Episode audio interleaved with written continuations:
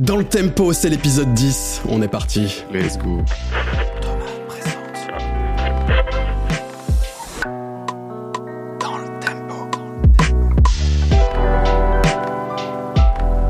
Bienvenue dans DLT, merci d'être avec nous. Vous êtes dans le meilleur podcast dédié à la musique, ne le cherchez plus.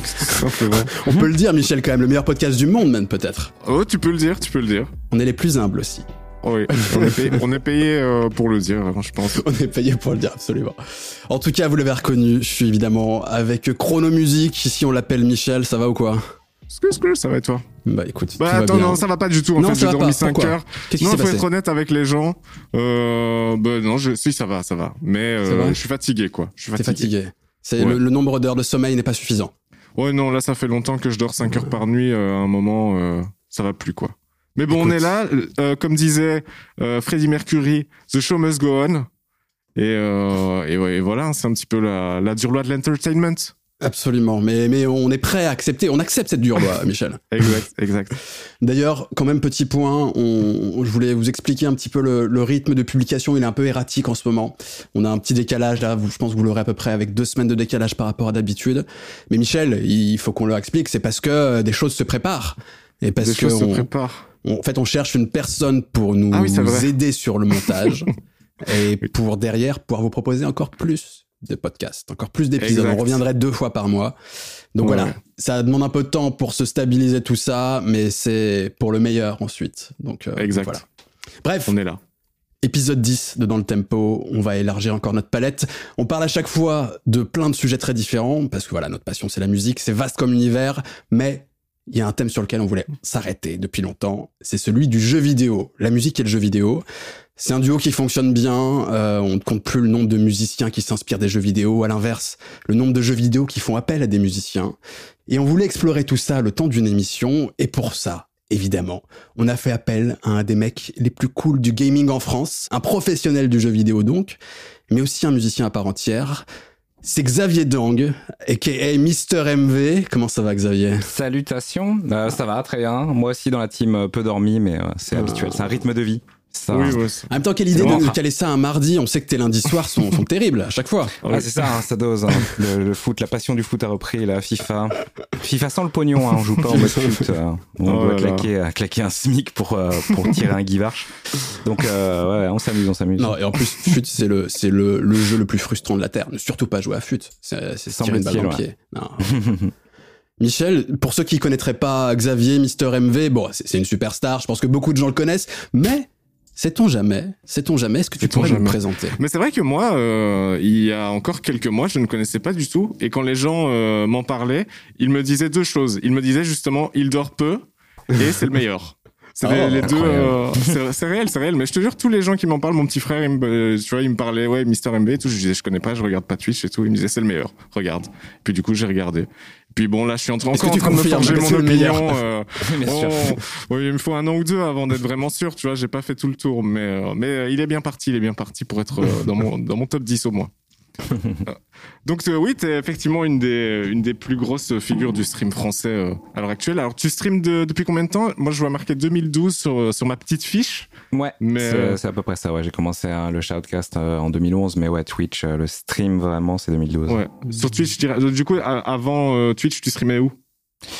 Euh, avant, je faisais du shoutcast sur une petite plateforme qui s'appelait eLive, euh, qui, a- qui avait été un peu connue euh, via Ken Bogard, qui, euh, Ok. qui, qui commentait des tournois de, de jeux de combat là-bas, parce que justement, là, Ouais. c'était un site qui synchronisait euh, l'audio et YouTube. C'est-à-dire que si, si tu avais une connexion pourrie, tu pouvais caster un tournoi sur YouTube en, en le regardant en 360p, mais la personne qui regardait pouvait regarder en 1080p. Tu vois, Ah ouais, ouais, c'était, c'était euh, vraiment le... c'est le futur.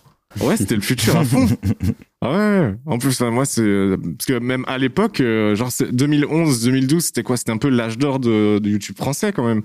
Donc t'avais ce truc où, euh, enfin, je sais pas pour 2011 moi. 2012 c'est tôt hein. enfin ouais il y avait bah, je crois que de, de- je crois que euh, Antoine Daniel par exemple c'est 2012 2013 tu vois donc il y avait pas encore What the Cut Euh, Ouais, c'était ouais c'était peut-être ouais Norman Cyprien quoi Ouais, ouais, genre. Mathieu. Sommet peut-être C'est Toto. Et donc euh, à la base, tu viens de- du jeu vidéo. Enfin, en tout cas, euh, t'étais à fond dans le dans le gaming. D'ailleurs, enfin, tu continues. et, euh, et du coup, t'as as bossé chez Webedia, euh, chez jeuxvideo.com. Ouais. C'est ça, ouais. En gros, euh, en gros, j'ai fait partie. Euh, enfin, il y a le, projet de Web TV Gaming Live qui s'était créé autour de Ken Bogard et moi à l'époque, il y a longtemps. Et c'était la Web TV de jeuxvideo.com. Et euh, quand jeuxvideo.com s'est fait racheter par Webedia et qu'on a dû déménager là-bas, c'est j'ai plus ou plus plus ou moins programmé ma sortie et j'ai pas fait la rentrée après à la JVTV. Je suis parti indépendant, indie. Et c'est bon d'être indépendant. C'est bien, disait Booba. C'est vrai. Et donc tu es aussi passionné de musique, donc tu composes depuis, je vois sur ma fiche 1998, 98 comme vous dites tout à fait. Euh, chez vous. Je pense 98, tout à fait.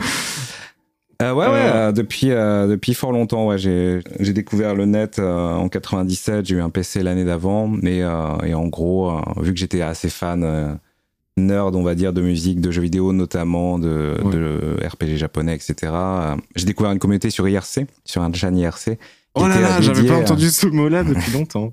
Et ouais. Qui était dédié, euh, qui était dédié justement au remake de jeux vidéo euh, sous tracker. Donc euh, d'abord j'ai utilisé des trackers, hein, des, des, programmes un petit peu, euh, comment dire, old school.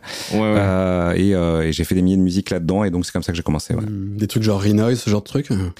Euh, tout à fait, Renoise Tracker, c'est justement le tracker moderne mmh. maintenant qui a des effets DSP et VST, mais à, à l'époque, en fait, ce qui était révolutionnaire, surtout dans les années 90, c'est que euh, c'est que euh, le, le, son MIDI euh, général MIDI était un peu dégueulasse et, euh, et on l'avait découvert avec l'Amiga qui faisait des, des, des mods des, euh, des, des, des, modules de tracker en 4 canaux et ensuite sur PC on pouvait avoir 8, 16 puis 64, 256 canaux mais ça permettait d'avoir justement dans les jeux vidéo une des musiques avec des vrais sons, des vrais samples et pas juste de la synthèse FM ou du général MIDI donc c'était huge à l'époque.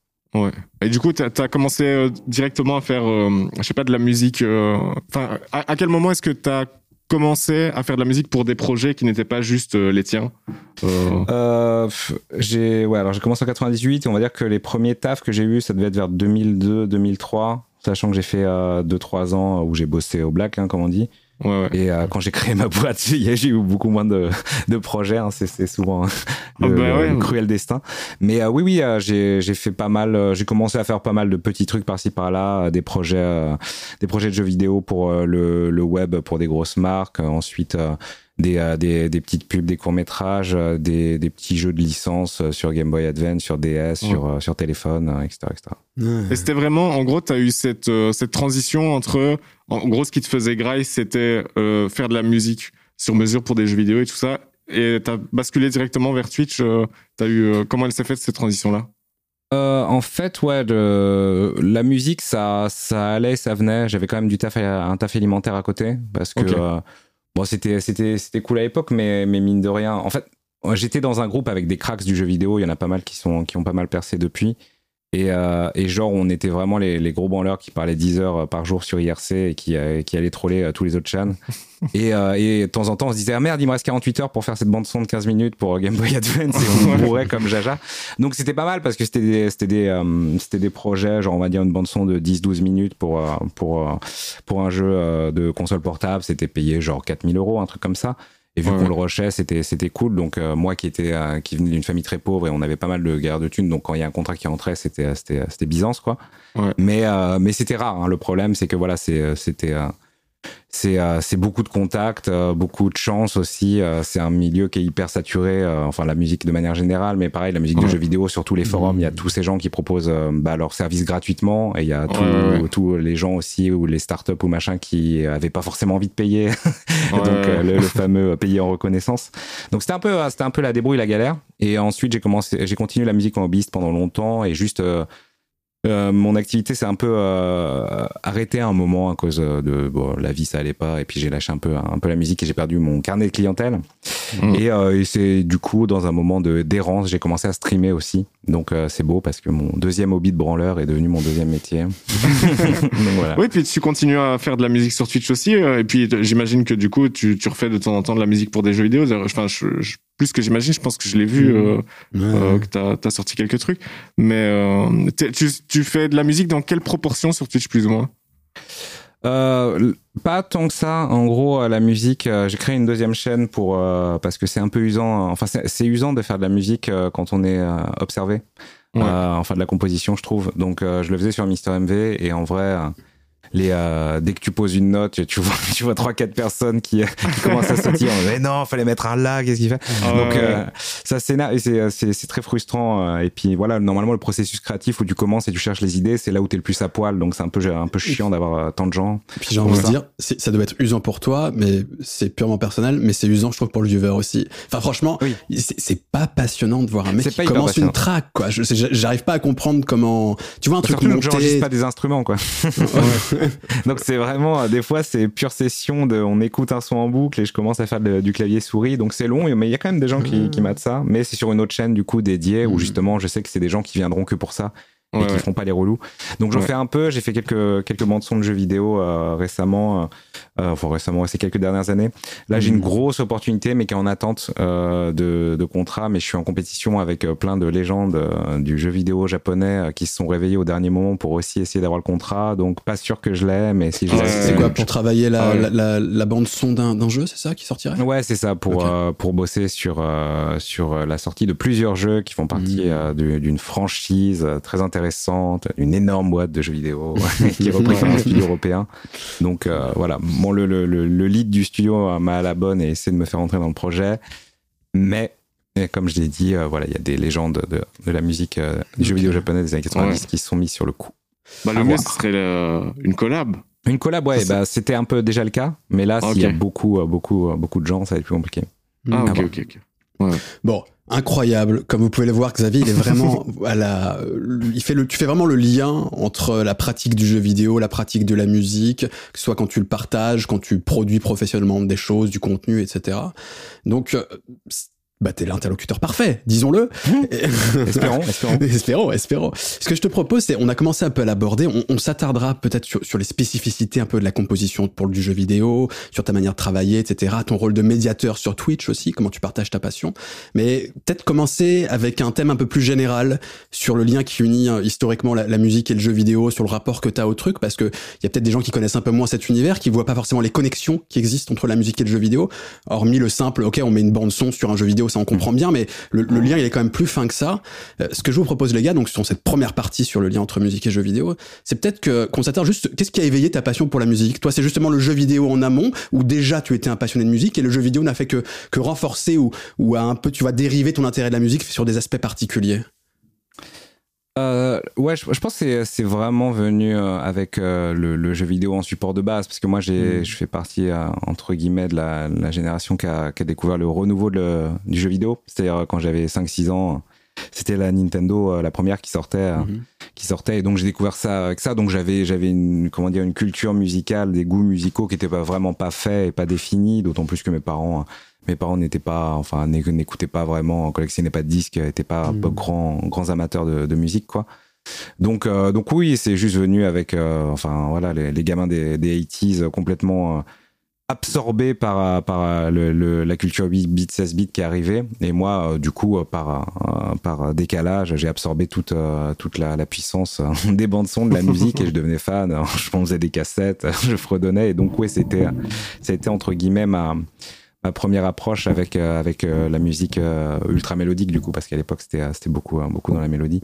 À fond. Et, c'est quoi le premier vraiment dont tu te souviens que genre ce, thème-là il t'est resté en tête tu t'es dit wow c'est un truc de dingue? Bon, moi, j'ai eu la, console avec Mario et Zelda 2 en premier jeu. C'était un peu sadique vu qu'il a une, une, la réputation d'être très dur. Mais voilà, Zelda 2, typiquement, il a une bande-son assez folle et justement un petit peu pas, un petit peu étrange au final, pas, pas, si, euh, pas, pas aussi euh, évocatif que, que Mario. Donc déjà, c'était c'était des thèmes qui m'ont vachement marqué. Quoi.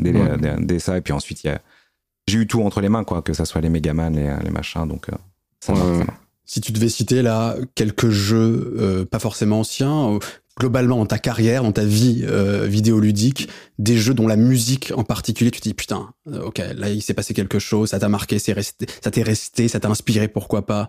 Et t'en ressors quelques-uns comme ça? Oh ouais, ouais, il y en a, il y en a énormément. Il y a des jeux obscurs, mais il y a des jeux aussi évidents. Bah, genre Final Fantasy 6 et 7, pour moi, c'est vraiment une réussite de bout en bout. C'est, c'est vraiment impressionnant d'avoir 70, 80 morceaux dans chaque bande son qui, qui sont cohérents avec très peu de déchets Ce qui, est, ce qui, est, moins le cas dans les autres Final Fantasy qui ont des chefs-d'œuvre mais aussi pas mal de déchets. Hmm. Euh, il y a ensuite, euh, ouais, il y a des, des, choses plus récentes aussi qui m'ont marqué quand justement je, je, comprenais un petit peu la, la logistique, un peu, un petit peu plus la logistique derrière. Euh, typiquement Red Dead Redemption. Red Dead Redemption, Ah oui, pour moi, c'était vraiment fou. Ouais, Il y avait une petite, un petit euh, reportage qui était super intéressant d'ailleurs parce que vraiment, enfin, Rockstar, ils sont un peu euh, maladifs du détail. Hmm. Et en gros, euh, ils ont fait venir plein de plein d'instrumentistes qui jouaient des instruments euh, de- de- du Far West et tout, euh, des vieilles guimbardes, des accordéons machin. Et, euh, et en fait, ils les ont fait enregistrer des centaines d'heures de, de motifs en la mineur. Ouais. Et c'est pour ça que la bande son, en fait, elle est tout le temps évolutive parce qu'ils ont enregistré tellement des centaines et des centaines de nappes que selon ce qui se passe à l'écran, tu vois, c'est c'est alimenté en direct. Ça, ça accompagne l'action, mais du coup, toutes les transitions sont naturelles parce que tout est en la mineur. Donc, euh, ouais, des- choses de genre très cool. Euh, J'ai beaucoup aimé euh, Mass Effect 2 aussi en termes musical aussi. C'est une belle collab de, de musiciens où on a vraiment, euh, comment dire, une ambiance, une ambiance ambiante euh, espace avec de beaux motifs et de beaux Mhm. thèmes euh, qui avaient été un petit peu installés par Jack Wall qui faisait le, le premier Mass Effect. Donc ça, c'est une belle Ouais. trilogie. C'est un peu le Star Wars du jeu vidéo, on va dire Mass Effect. Mhm. Et euh, bon, ensuite, ensuite euh, j'aime beaucoup aussi, euh, enfin, j'ai fait beaucoup de chiptune et j'aime, aussi les choses très simples. Moi, je suis assez fanatique de, de l'époque Game Boy, Game Boy et, et Nintendo NES parce que pour moi, c'est incroyable. Typiquement, les, les bandes son Konami sur NES, c'est que ce soit des contrats, des Tortues Ninja, etc. Mhm. C'est, euh, des, des fans de prog rock, de, de, mes- Ouais, de ouais. rock et compagnie. On leur a dit bon bah t'as deux canaux de Square Waves et un canal, un canal de triangle, Ouais, de d'ondes triangulaires et, euh, Et et un canal de bruit blanc et tu t'éclates et ils font des choses qui sont absolument hallucinantes euh, vraiment Ouais, ouais. Travail très rigolo tu retrouves des choses folles ou des fois même des polyrythmes enfin c'est trop rigolo quoi. Il, faut, ouais. il faut le dire, là je rebondis sur ce que tu dis, pour ceux qui ne connaîtraient pas, c'est que autant aujourd'hui la musique de jeux vidéo, euh, dans la façon de, de produire, c'est similaire à ce que pourrait faire un, un musicien euh, pour un album par exemple, autant à une époque on était limité par du hardware, avec des chipsets audio, etc. Et qui fait qu'il fallait, trou- il fallait trouver des parades d'une certaine manière, en tout cas une façon d'adapter sa musique euh, à la technique, au hardware qu'on avait sous la main. quoi. C'est là ce dont tu parles, c'est un peu, il y avait une, une espèce de virtuosité de mecs qui avaient des qui avait un- comme ça des inspirations et qui essayait de les insuffler malgré les limitations de la, de la machine. Ouais, exactement. ouais. Il y avait tellement, peu de, de, place, mais finalement, ouais, justement, en calant bien, les, mélodies, les harmonies, en faisant des faux délais. Il y avait des techniciens euh, à cette époque-là. Il y a les frères Follin qui sont pas mal connus, euh, dont Tim Follin, qui vraiment ont fait des bandes son NES où ils, abusaient de l'arpège. Donc, euh, voilà, les, arpèges euh, à la NES, à Commodore 64, c'est-à-dire où, vraiment euh, tu, tu enchaînes les notes extrêmement vite pour donner Mhm. l'illusion d'un accord. Et donc, tout- toutes ces techniques, euh, entre guillemets, de bricolage de système D permettaient de. Bah, justement, c'était euh, c'était super euh, enivrant, entre guillemets, parce que. Que les mecs se déchiraient avec rien, quoi. Vraiment, trois Mhm. canaux musicaux, c'est très très peu. D'autant plus qu'ils avaient des, des, des limitations euh, particulières. C'est-à-dire, euh, par exemple, les, les, les deux premiers canaux de- d'onde carrée, tu avais 16 niveaux de volume, mais la, la, l'onde triangulaire, qui sert de basse souvent, quand elle est jouée très basse, ça fait un son euh, très rond, une sub-bass, quoi. Il y avait que on et off. Donc tu pouvais même pas Mhm. avoir de fondu de volume sur ce, sur ce truc-là. Donc c'est pour Ouais. ça, vu que tu avais que on et off, tu utilisais en basse, t'essayais de faire des toms avec, des, des, des chutes de toms, des kick drums, enfin, Ah. un gros délire, quoi. Mais de manière générale, les contraintes, c'est toujours. euh, Enfin, moi, c'est dans les contraintes que je m'épanouis le mieux musicalement. Enfin, genre, euh, ça t'évite aussi le, le syndrome de la page blanche. Tu sais que t'as Mm. certaines limites, euh, certains trucs, et puis après, bah, justement, je sais pas, je trouve ça un peu plus euh, stimulant, un petit peu plus amusant. J'ai l'impression, en tout cas, que les, ces limitations-là ont vraiment. Enfin, c'est que, que t'as as toujours des, des trucs comme ça où, avant que la technologie évolue, T'as toujours euh, des petits fifous qui font vraiment des gros trucs de dingue avec ce truc-là et je pense qu'ils sont inspirés par ce truc-là aussi, quoi. Hmm. Ouais, clairement. Bah là, là où sur une compo moderne, justement, tu dois entre guillemets faire l'effort euh, de de rajouter du, du ear candy, euh, des, des jolies choses euh, autour, ouais. etc. et d'étoffer un morceau, ou, ou bien tu peux te permettre de, de répéter ta mesure avec quelques quelques embellissements. Là, en fait, t'es toujours en train de caler du ear candy dans les micro trous Ouais, pour ouais. pour rendre ton morceau intéressant. Peut-être la notion puis- de ear candy, tout le monde la Oui. maîtrise pas. Peut-être juste si tu peux nous dire rapidement. euh, Bah, pour moi, le, le candy, en gros, c'est tous les, de, tous les petites motifs, tous les petits motifs, toutes les petites choses que tu vas faire apparaître autour pour euh, un petit peu euh, ajouter de, de l'air, de l'espace et de, la, et de la variation fantôme entre guillemets dans ton c'est morceau. es- C'est-à-dire ouais, espèces d- d'agrémentation sonore sur un morceau comme c'est ça, ça. pour apporter. Ouais, ouais, voilà. ok. Ah. petit run je de pense- flûte, une harpe qui résonne au loin. Ouais, voilà. Des petites Et ouais, ouais, textures, et- des petites contre-mélodies. Mm, mm. Et ouais, ouais, bah, c'était, euh, c'était vraiment de la débrouille, mais il y a vraiment des chefs-d'œuvre euh, de technicité, même à cette époque-là, même à l'époque du 8-16 bits qui sont sortis. avec une flopée de quelques occidentaux et une flopée évidemment de compositeurs et compositrices japonais. Mais d'ailleurs, c'est marrant parce qu'il y a eu un moment l'émergence quasiment de de musiciens de jeux vidéo superstars, enfin de compositeurs. Mais, je, c'est vrai que je suis peut-être la génération un petit peu après, dans le sens où moi c'est pas c'est pas la NES qui m'a marqué, ce serait plutôt la Mega Drive et la Super Nintendo, une génération mhm. après en fait. Euh, et tu vois, c'est euh, Street of Rage, Shen, Shenmue plus tard, c'est le même mec, c'est Yuzo Kochiro. Mm. Euh, T'as vraiment des, superstars comme ça qui ont, qui ont émergé. Est-ce qu'on apportait presque plus d'importance à l'époque à qui est derrière la, la bande-son d'un jeu ou est-ce que tu penses que c'est le cas aujourd'hui? J'ai juste l'impression qu'il y a moins de noms comme ça qui ressortent, mais peut-être parce que je suis moins la scène aujourd'hui, je sais pas. Euh, bah, c'est juste qu'aujourd'hui. Euh, en fait, il y, y, a de super bandes son qui sortent de nos jours aussi, mais c'est vrai que vu que maintenant c'est un petit peu plus convenu avec euh, avec des, des, productions qui sont très cinématographiques, même dans la, dans la, dans la présentation, quoi. Beaucoup de, de mmh. cutscenes, de, de, gros plans, etc., de, de, mise en scène. Donc, on a, on a beaucoup de, de, jeux. Enfin, je veux dire, par exemple, la bande-son de, de, euh, de, God of War, hein, pour reprendre l'exemple, mmh. un exemple récent, le, reboot de God of War, c'est euh, c'est Bear McCreary qui est derrière Battlestar Galactica et, et plein ah, d'autres choses. Je pas ça, ok. Et, euh, et euh, c'est vraiment construit comme musique de film, c'est super fort, hein, avec, mm. un, avec un, un, motif de trois notes au cuivre qui représente Kratos, qu'on retrouve ici et là, etc. C'est extrêmement bien pensé euh, tout du long. Et euh, mais du coup, c'est c'est peut-être si, si, si on n'est pas fan, c'est vrai qu'on la vit dans le jeu, mais on n'a peut-être pas le réflexe d'y revenir derrière. Enfin, je sais pas, c'est différent là vraiment à l'époque, c'était oui, euh, c'était emblématique. Il y avait moins de monde, il y avait moins de jeux aussi, et euh, il y avait il y avait des séries phares. Euh, donc oui, les Final Fantasy c'était évidemment de facto associé à Nobuo Uematsu. Il y a Yuzo Koshiro. Bon, c'est particulier parce que comme dit, c'était le premier à avoir copyrighté sa musique. C'était un génie de, de du du modulaire, etc. Il s'est beaucoup amusé. Et mais ensuite, ouais, il y, avait aussi les sound teams. Hein. Finalement, on a découvert beaucoup de ces légendes du jeu vidéo plus tard. Parce que typiquement, hmm. Capcom et Konami signaient tout sous, euh, sous un, un, label, un groupuscule, entre guillemets. Et donc, c'est après, par la suite, que justement, Ryoko Shimomura, on s'est rendu compte qu'en plus de, de Parasitev, euh, Legend of Mana, Kingdom Hearts et compagnie. C'est elle qui avait fait le, thème de, de Guile de Street Fighter et plein d'autres thèmes dans Street Fighter 2, etc. Enfin, qu'elle avait fait 12 000 trucs à trouver nerf. Une des rares superstars féminines de l'époque, je pense. même si tu, c'est plus tard qu'elle l'est devenue, mais c'est c'est bah, étrangement, ouais, malgré ce qu'on pourrait penser de, de, je sais pas, enfin je dis euh, une idée qu'on pourrait avoir peut-être euh, du, euh, du milieu professionnel japonais, c'est il y avait énormément de compositrices mmh. dans le milieu du jeu vidéo dans les années 80-90. Ensuite, faut rappeler que c'est un c'est un métier qui était considéré comme un sale métier au Japon au début, mmh. visiblement. C'était pas, pas du tout prestigieux de faire la musique de jeux vidéo, donc a priori c'était payé au lance-pierre et puis ouais tu te faisais caillasser en soirée mais mm. mais euh, mais du coup euh, bah c'est c'est cool parce que finalement c'est devenu euh, ils sont devenus des icônes et, maintenant ça a beaucoup plus de reconnaissance quoi. T'as dit un truc intéressant et, j'aimerais bien avoir l'avis de Michel aussi là-dessus c'est t'as fait un peu de toi-même le parallèle avec la musique de film. Est-ce que justement il y a eu euh, avec les, les, techniques qui ont évolué et donc la frontière en fait entre d'un côté tu avais la composition pour le jeu vidéo d'une certaine manière et de l'autre la composition pour pour de la pour de la production musicale pour du cinéma etc. Petit à petit elle s'est effacée aujourd'hui il y, a beaucoup de similitudes. Euh, est-ce qu'il y a encore quand même des particularités? Toi, Michel, qui t'intéresse à la musique de film, qui produit de la, musique à l'image, etc., est-ce que tu t'es déjà penché sur la musique de jeux vidéo? Est-ce qu'il y a encore des différences? Est-ce que, par exemple, le fait qu'on ait un gameplay dans le jeu vidéo, ça, change quand même le rapport à la musique? Est-ce que, que vous avez tous les deux un regard un peu là-dessus? Bah, il y a des points communs et il y a des différences quoi. Il y a le point commun c'est que ça pose un mood, que idéalement c'est quand même censé euh, porter un propos et donc euh, ces trucs là entre les deux ça bouge pas trop. Je pense que le, le gros truc c'est déjà la, la quantité. Euh, voilà un film, tu scores un film euh, euh, tu dois faire quoi entre 5, 40 et 50 minutes euh, ça dépend de, de, la longueur de ton film tu vois mais euh, je veux dire t'as ça dans un jeu vidéo comme il disait MV tu peux enregistrer des centaines d'heures pour un truc pour que ta musique elle soit évolutive donc c'est la, la grosse différence c'est le contrôle du joueur sur ce truc là sur un film t'en es pas en contrôle quoi. Donc tu pour permettre une espèce de liberté ben, tu dois travailler beaucoup beaucoup beaucoup beaucoup plus je pense. Mmh.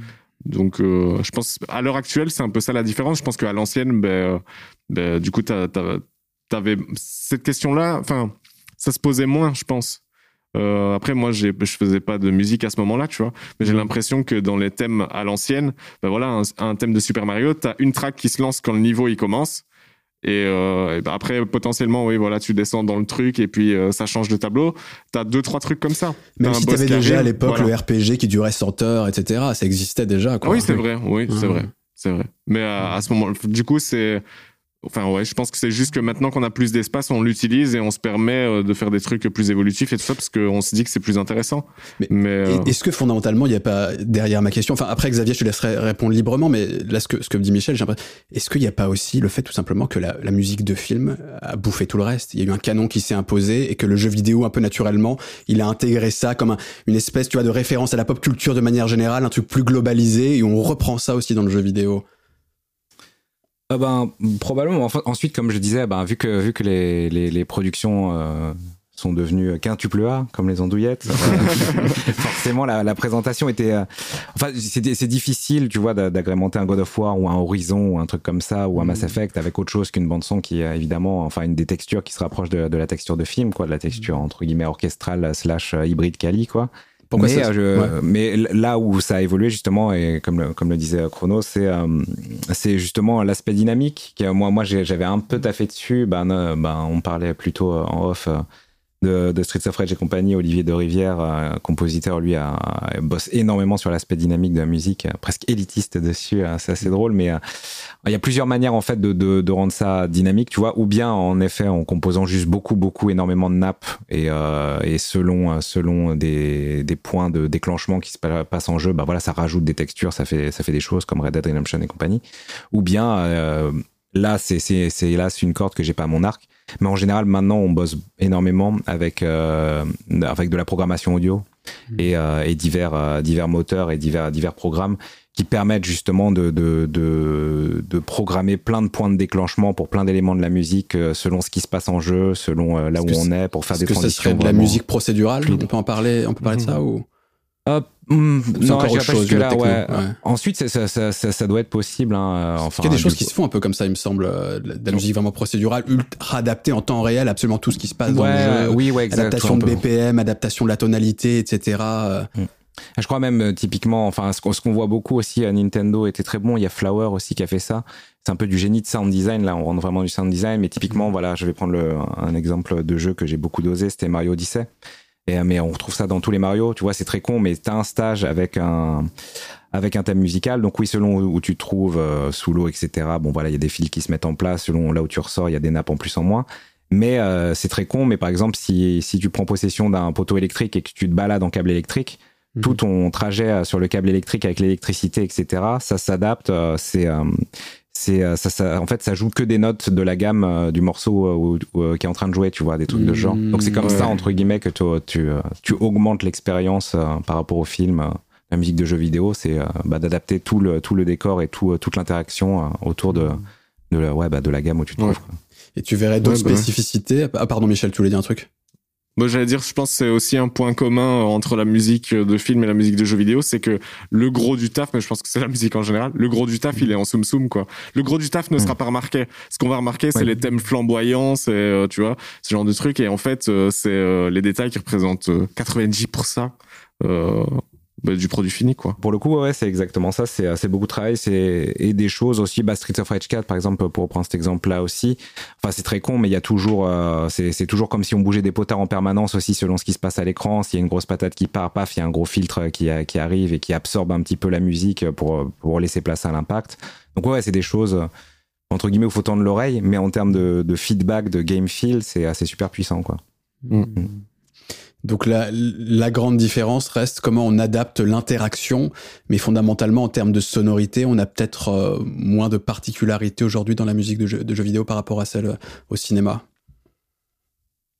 Euh, ou est-ce qu'il reste, est qu'il reste une scène qui, tu vois, vraiment spécifique avec des sonorités, des façons de composer, des façons, des mélodies vraiment qui, qui seraient presque rattachées à l'univers jeu vidéo, tu vois? Ah bah en fait l'avantage euh, enfin c'est c'est comme le cinéma même si maintenant bah voilà le cinéma en plus enfin le cinéma qui a d'abord connu la crise de euh, tous les blockbusters qui bouffent toute l'attention puis là le Covid donc c'est particulier mais dans le cinéma on a des milliards de cinéma mhm. et le jeu vidéo voilà enfin ce qui est génial c'est que la, scène du new rétro elle a jamais été aussi active quoi des, des jeux indés qui font hommage à la culture justement des, des 80s, 90s et voire même on commence à avoir maintenant la nostalgie des graphismes dégueulasses de la première PlayStation. Let's go. donc, oh, voilà. Donc du coup, du coup, c'est bien parce que ça fait perdurer ces genres aussi et même le chiptune, tu vois, évoluer, évoluer. Finalement, c'était c'était tellement culte euh, tous ces motifs et, ces sonorités euh, et ces restrictions euh, de la Nintendo et la Game Boy à l'époque, que finalement elles sont transposées maintenant dans des productions beaucoup plus modernes. Hmm. Et donc on a des hybrides de grosses électro qui tabassent avec avec avec de la Game Boy utilisée ou bien avec un Little Sound DJ ou plein de plein de trucs enregistrés en direct. Il y a Chipzel d'ailleurs une une, une compositrice très très cool qui a, qui a fait ça, qui a fait euh, Dicey Dungeon, Super Hexagon euh, et, euh, et plein d'autres jeux, qui, qui elle, c'est ça, quoi. C'est de, la, de la grosse prod, enfin, c'est de la prod électro ou dans des styles divers, on va dire, mais qui a toujours des Game Boy derrière et qui, qui utilise des motifs et des arpèges hyper, enfin, hyper reconnaissables, entre guillemets. Hmm. Quand tu dis qu'il y a des Game Boy derrière, parce qu'en fait, il y a des gens qui utilisent le hardware de l'époque, dont la puce, pour produire du son et l'utilisent sur scène comme un, instrument, un instrument comme un autre, en fait, c'est ça? Exactement, on branche la Game Boy dans un jack et c'est parti. Incroyable. Hmm.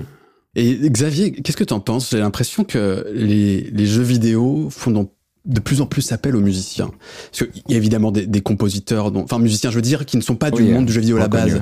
C'est-à-dire qu'il y a des compositeurs dont c'est le métier, ok, de faire du jeu vidéo, mais il y a de plus en plus d'artistes dont c'est pas le métier à la base qui s'y collent.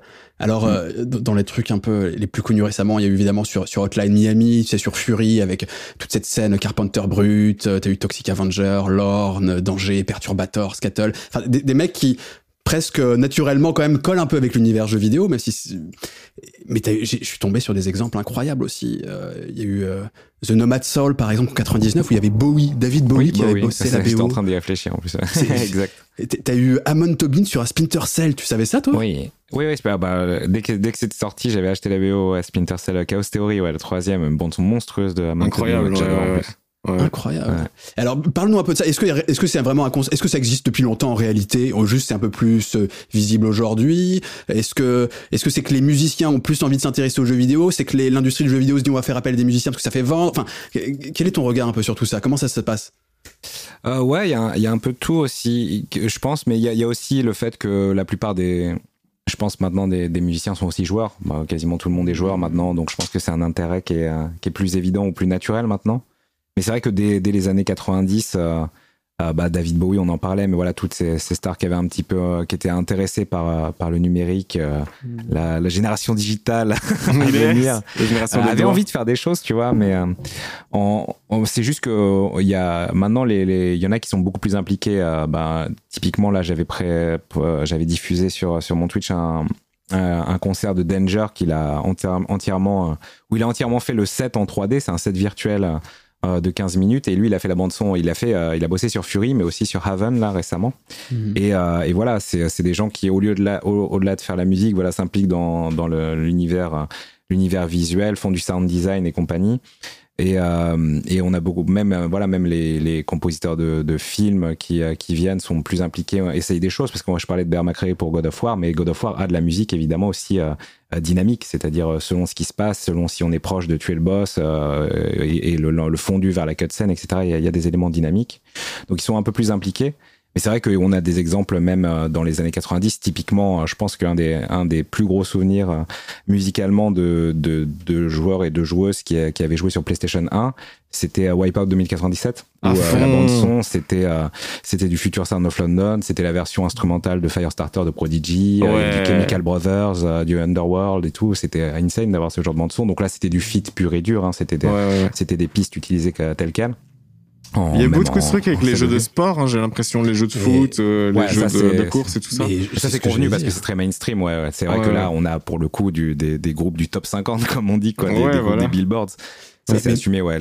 Et même, on, a, on est toute une génération, je pense, à avoir été abreuvé en punk rock grâce à Tony Hawk par exemple, tu vois. Oui, aussi, euh, où effectivement FIFA, les compiles en plus elles sont plutôt qualies en général de FIFA, je trouve. T'as as du, bah du gros banger EDM euh, qui tâche, tu vois, qui c'est pas trop mon délire, mais t'as aussi quelques trucs un poil plus pointus, pop indé, etc. Ouais, puis t'avais les SSX, euh, ce genre de. J'ai l'impression que vraiment c'est propre au sport, tu vois, les, jeux de catch, tu vois. ouais, c'est vrai, ouais. Il y a quelques featuring de, jeux d'arcade qui étaient drôles aussi. T'avais The Spring dans Crazy Taxi. Oui. Ah ouais. Aïe, aïe, aïe, aïe, Exactement.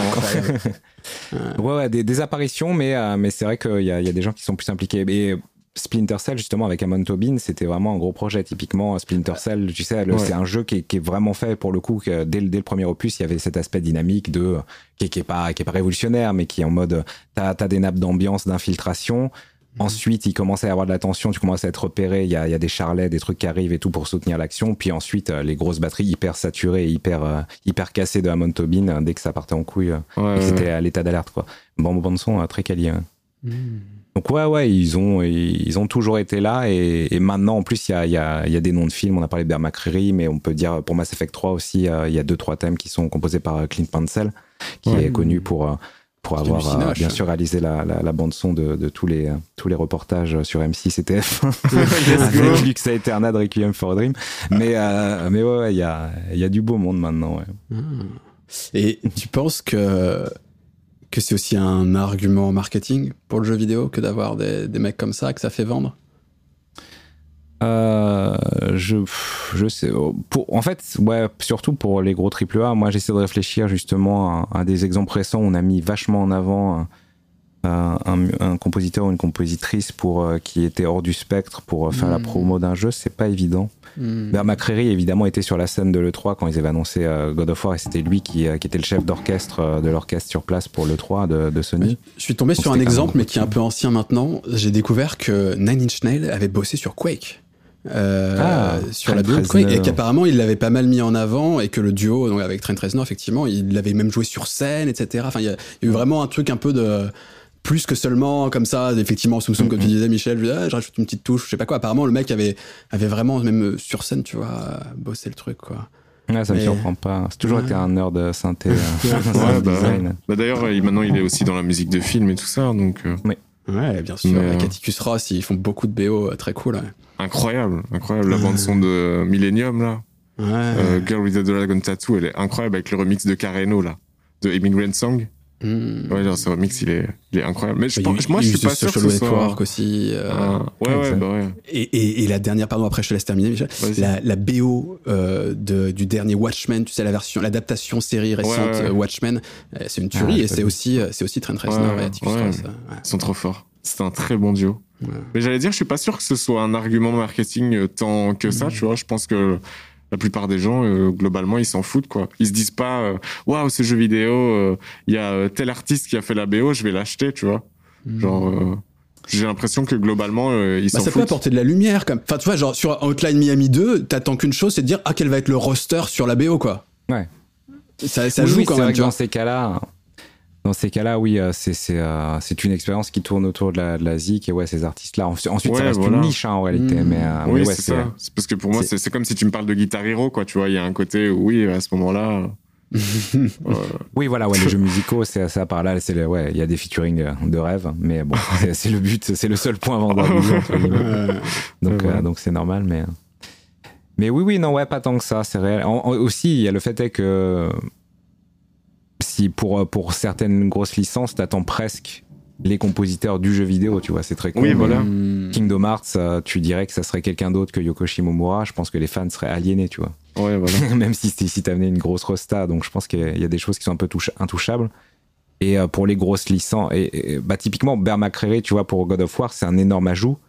Mais de toute façon, c'est God of War. C'est genre le, summum du triple A.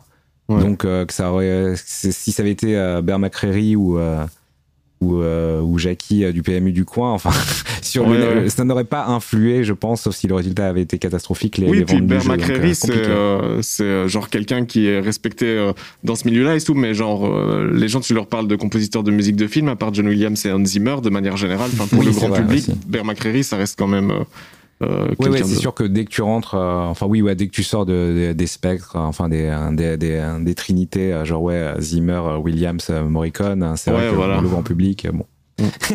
c'est et pas forcément hyper hyper au jus de, des, des, compositeurs hein, en, en, vague, en vogue, mais donc ouais, ouais. Point de vente, je suis pas, je suis pas super sûr. Ouais, ça, reste quand même un peu cloisonné tout ça. C'est-à-dire que t'as quand même des compositeurs attitrés plutôt à l'univers jeux vidéo, voire cinéma, parfois qui font un peu les deux, etc.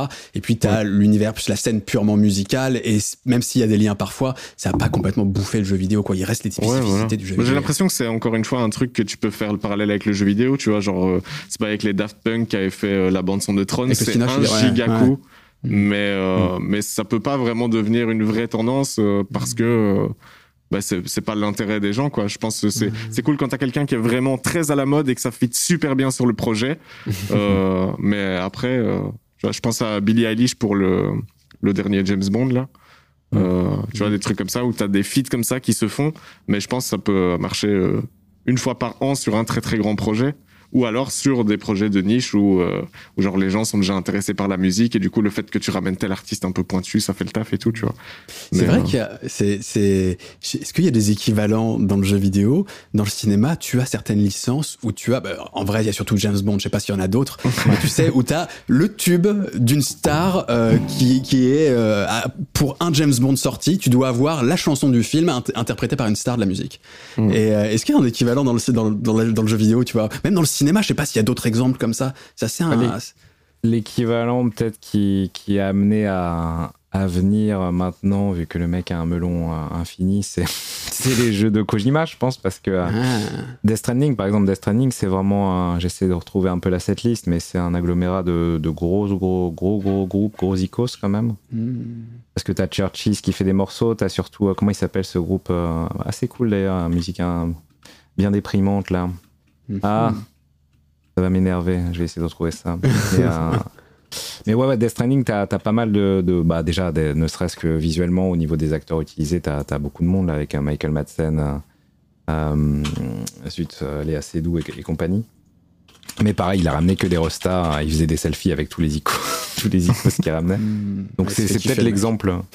Kojima, Kojima a toujours eu des, a toujours un petit peu comme David Cage, mais avec sûrement un peu plus de talent pour le coup. Kojima a toujours eu cette ambition de, de, casser un peu la frontière entre le cinéma et le jeu vidéo. Mm. Donc c'est, je pense que c'est des gens comme ça qui ont des, euh, des, euh, des aspirations archi euh, élitistes, mais voilà, qui veulent se rapprocher, qui, qui vont essayer d'avoir des grosses restas comme ça. Mais c'est pas trop le format d'un, du jeu vidéo. Le, jeu vidéo, ce qui fait que ça cartonne, c'est c'est un concept, c'est un concept qui cartonne et, et, un buzz, un buzz, etc. Mais qui passe pas forcément par le musicien. Donc je sais pas. Mm ou sur une esthétique. Enfin, j'ai l'impression que par exemple Cyberpunk, ça c'était beaucoup. Enfin, il y avait toute l'esthétique euh, euh, méga synthwave, testostéroné euh, qui a aidé à faire le truc, mais ils ont ramené personne de spécial pour ce truc-là.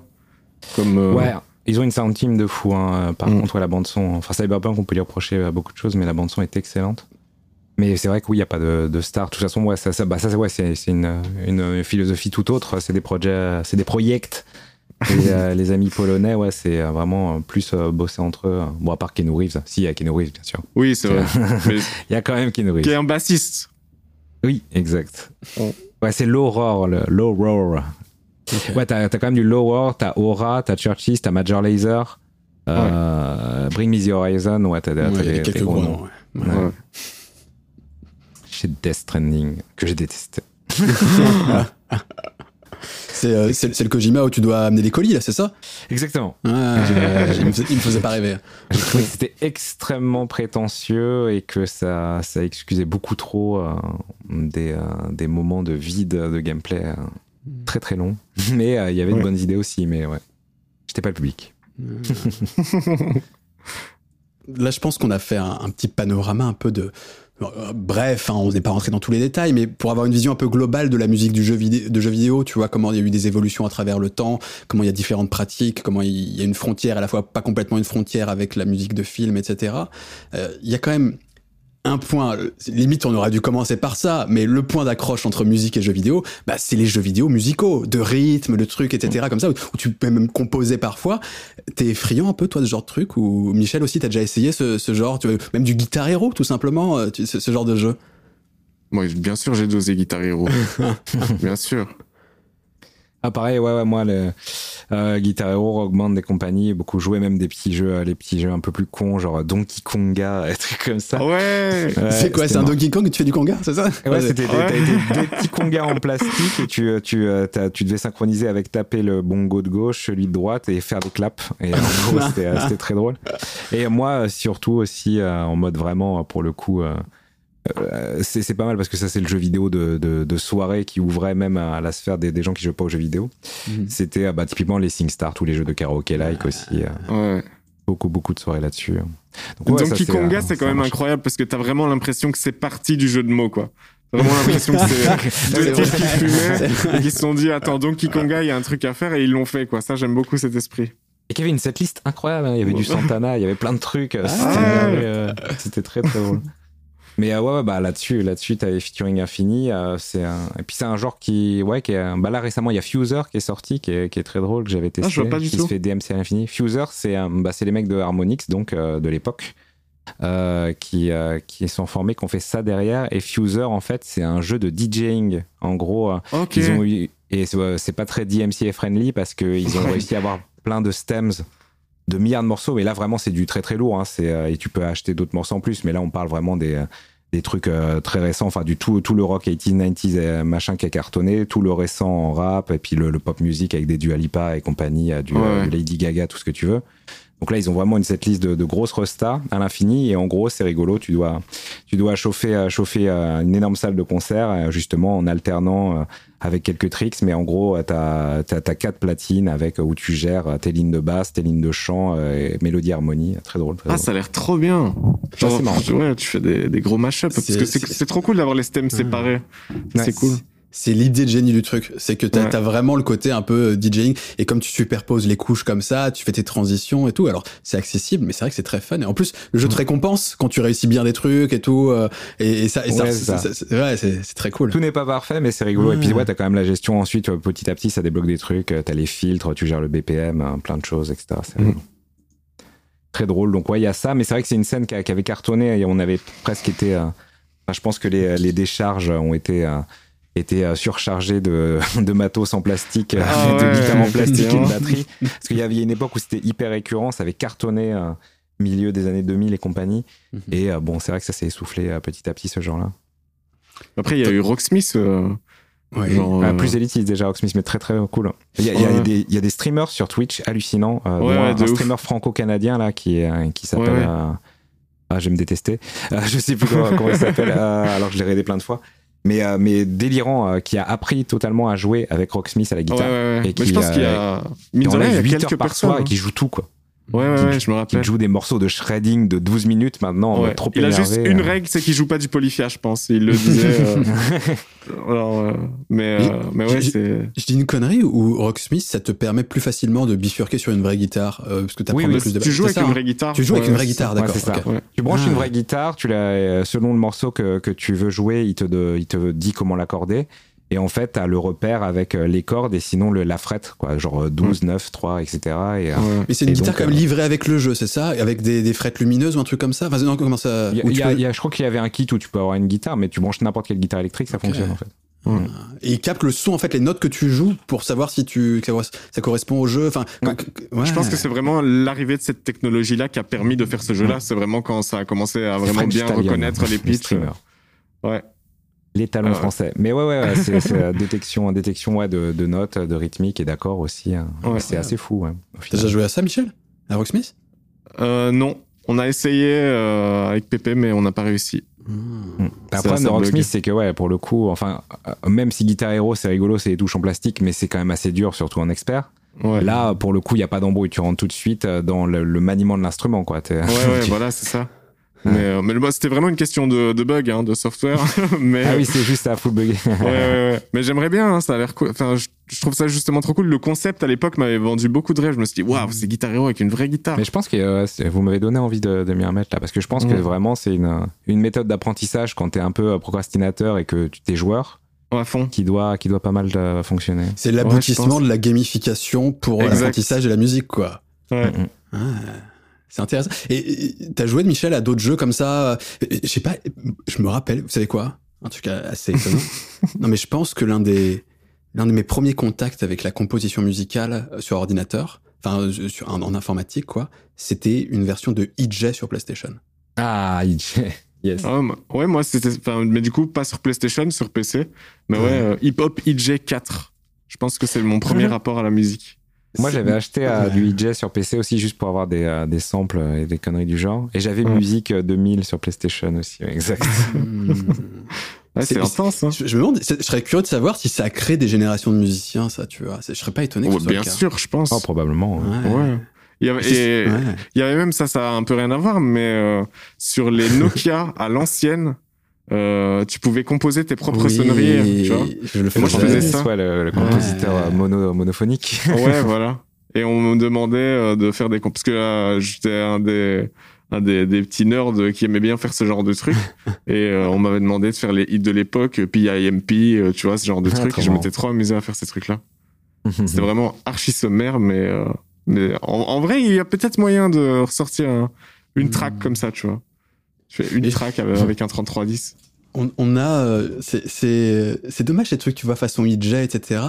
Euh, on n'en parle jamais, on les met jamais en avant. Alors je suis sûr qu'ils ont contribué d'une certaine manière à, à, élargir la pratique musicale en France, tu vois. Enfin, je sais pas dans quelle mesure vraiment ça a touché beaucoup de monde, mais j'ai eu l'impression qu'il y a eu un petit frémissement au moment quand même qu'on est nombreux, tu vois, à avoir. Euh, je crois que Music et compagnie, ouais, EJ, enfin EJ euh, notamment, mais même Music sur PlayStation et tout, ça, ça s'est vendu, ça s'est très très bien vendu hein, pour le coup. Donc ouais, des gens qui ont dû s'amuser à poser. Enfin, je pense qu'il y a beaucoup de gens qui sont amusés à poser deux trois boucles et faire euh, faire deux trois trucs et qui ont vite abandonné. mais, euh, ça, ça a probablement intéressé des gens hein, ou intrigué Ouais. des gens au point de lancer un- derrière un vrai un, vrai- un vrai Ouais, programme. voilà, de- c'est ça. vrai Je pense pour de beaucoup de gens, il y a des, ça a été leur prédo, quoi. Ouais. Et ouais, moi, je les prenais juste pour. juste, j'avais déjà commencé à faire la musique. Moi, je les, je les, je les prenais juste, euh, vu que euh, à l'époque, euh, Internet était lent, il n'y avait pas énormément de ressources. C'était des gros, euh, gros CD, les, les banques de sons. Donc, moi, j'achetais un petit peu. Dès, dès que je, dès que je trouvais des trucs, des banques de, des banques de sons bradées à 10 balles et compagnie, je me disais, bah, je vais les prendre. Ça se trouve, je trouverais des boucles. Ouais, voilà, c'est ça. Ouais, parce qu'en vrai, tu les sortais du CD, enfin, tu, elles étaient juste au format WAV dans le truc et tu pouvais l'utiliser dans n'importe quoi après. C'est ça. Ça, C'est trop cool. S'il y avait eu Mélodine à l'époque. Bref. Ah oui. Ok, bah les gars, on a fait un, un, bon point là un peu sur voilà le lien entre entre musique et jeux vidéo de manière générale. Il faut qu'on se penche quand même un peu plus sur le travail de compositeur dans le cadre du jeu vidéo et évidemment sur ton expérience à toi, MV. Donc composer de la musique de jeux vidéo. Toi, t'as as bossé sur combien à peu près de jeux vidéo dans ta vie vraiment professionnellement, des jeux vidéo commercialisés euh... Euh, en parlant des, des, plus petits projets jusqu'aux plus gros, Mhm. on va dire une trentaine, 30, 35, un truc comme ça. Ok. Ok. C'était, j'imagine, des expériences extrêmement variées en fonction des jeux. Euh... Ouais, bah je, je serais euh, parce que là c'est en train de se faire, donc je serais pas bien Ouais. placé pour parler vraiment de la prod euh, en gros en termes de triple A. Mais euh, mais ouais ouais j'ai fait un peu tout euh, et du coup c'était c'était des expériences très rigolotes et, et radicalement différentes ouais parce que j'ai fait euh, j'ai fait du, du de la gestion de MIDI et même du sound design en MIDI pour les, les jeux sur mobile, euh, des jeux sur mobile. J'ai fait j'ai fait du tracker justement pour pour la Game Boy Advance et la Nintendo DS.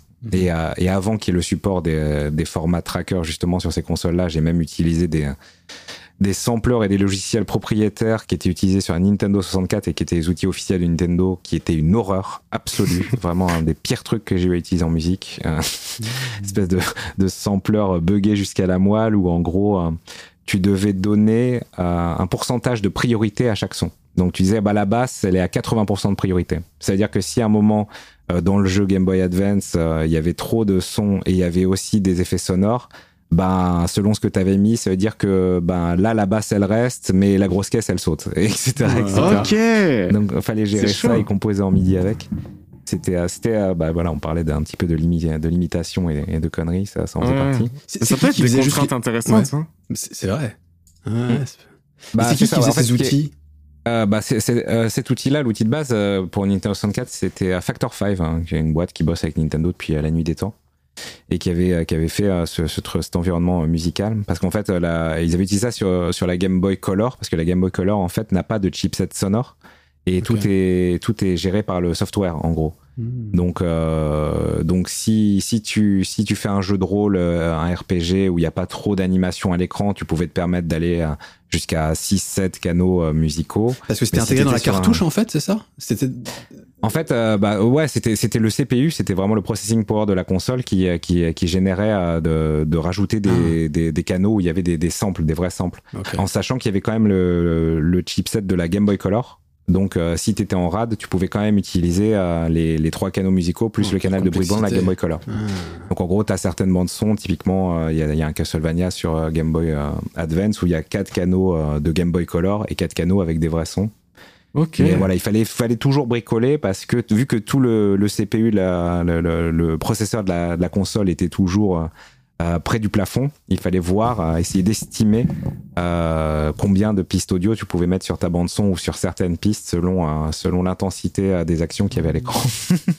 Donc un, un, gros délire, mais c'était marrant. T'as raison, Michel, c'est fascinant. C'est l'imitation qui te, qui te pousse à devoir trouver des, à chaque fois, tu vois, des, des façons de parer tout ça. C'est assez. Moi, tu vois, limite, t'as envie de t'y coller, quoi, quand t'en parles comme ça. je, suis sûr que c'est l'enfer en réalité, hein. Mais ouais, ouais, bah, disons, ce qui, est plus, ce qui est cool, par exemple, avec un Amiga ou une Nintendo NES, c'est que tu, tu, connais les limitations, elles sont, les règles ne changent pas. Même, si, euh, même si sur NES, il y avait ce, ce problème qui, qui, existait aussi. Mais bon, tu savais que tu faisais ton morceau euh, sur ces canaux-là, il n'y avait pas d'embrouille. Et que oui, éventuellement, quand il y avait un, un effet sonore de la, bah, la tortue ninja qui saute ou n'importe quoi, ça allait prendre le pas sur, sur un tes canaux euh, mélodiques pendant une seconde, tu vois, mais c'est OK. Tandis que là, c'était vraiment beaucoup, euh, beaucoup de variables, très pénibles. Donc voilà, il y a eu ces expériences-là. Ensuite, il y a eu des expériences plus classiques avec, euh, bah, par exemple, Bokida sur, euh, sur PC, qui est un jeu, un jeu de, de puzzle, plateforme, exploration à ambiance taoïste, où j'ai fait deux heures de bande son d'ambiance, beaucoup de nappes d'ambiance, où là il y avait un petit peu, il y a quelques endroits dans le jeu où j'ai fait du dynamique, où ça bascule de nappe en nappe, mais sinon c'est des grosses, grosses des gros morceaux d'ambiance très longs de euh, entre 8 et 12 minutes, euh, hyper lancinant, progressif, etc. Donc très drôle ça aussi. Récemment, j'ai fait le DLC d'un jeu musical, justement un jeu de rythme, old school musical, où c'est de la grosse techno chip tune, enfin de l'électro chip tune, un peu un mix des deux, vu que ça fait référence. Enfin, il y a plein de références justement aux jeux vidéo des années 80-90. Donc ça c'est c'est un process plus standard. Mais on va dire que ouais, la plupart du temps, surtout sur des jeux de commande, surtout à l'époque, le, la musique et les musiciens en général étaient un peu le, dernier maillon hein, de la chaîne, la dernière roue du carrosse, en mode euh, zut, on a claqué tout le budget, euh, vite, qui va faire la musique? Tiens, il nous reste un petit billet, let's go, quoi. Et, euh, et souvent, finalement, j'ai composé dans des, des conditions un peu pas exécrables, mais en gros, j'avais peu d'infos, quoi. Je pouvais avoir une description, je pouvais avoir quelques screenshots quand c'était quand c'était Noël, quoi. Mais mais on est je pense que ouais, il y a, y, a, y a, peu de projets, peu de projets finalement euh, où, euh, où vraiment les, les, musiciens sont impliqués du début à la fin.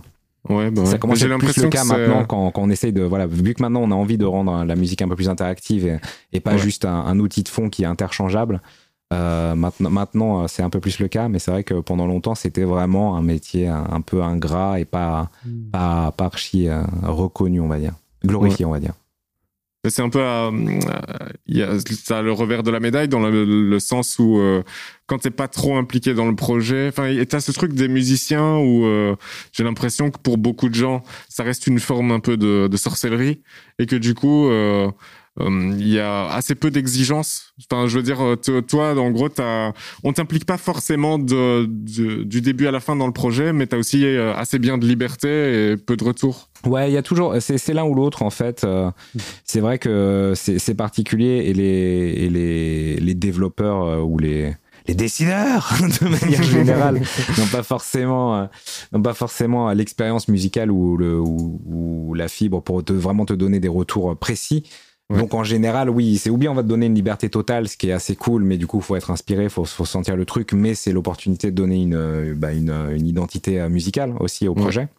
Ou euh, sinon, on va te donner, ça c'est le pire, c'est on va te donner des pistes vagues en mode ouais, on va t'envoyer une piste de Offspring et puis une piste, une piste de Lady Gaga, on va te faire fais un truc entre les deux. Et puis tu renvoies et puis finalement il va dire non j'aimerais un truc un peu plus avec un peu plus de country et de métal et là bon tu, tu, commences à avoir des échanges cauchemardesques où tu fais 7-8 révisions pour un morceau et des fois pour euh, finalement que le, le développeur euh, dise non finalement la première version c'était la meilleure. voilà toujours.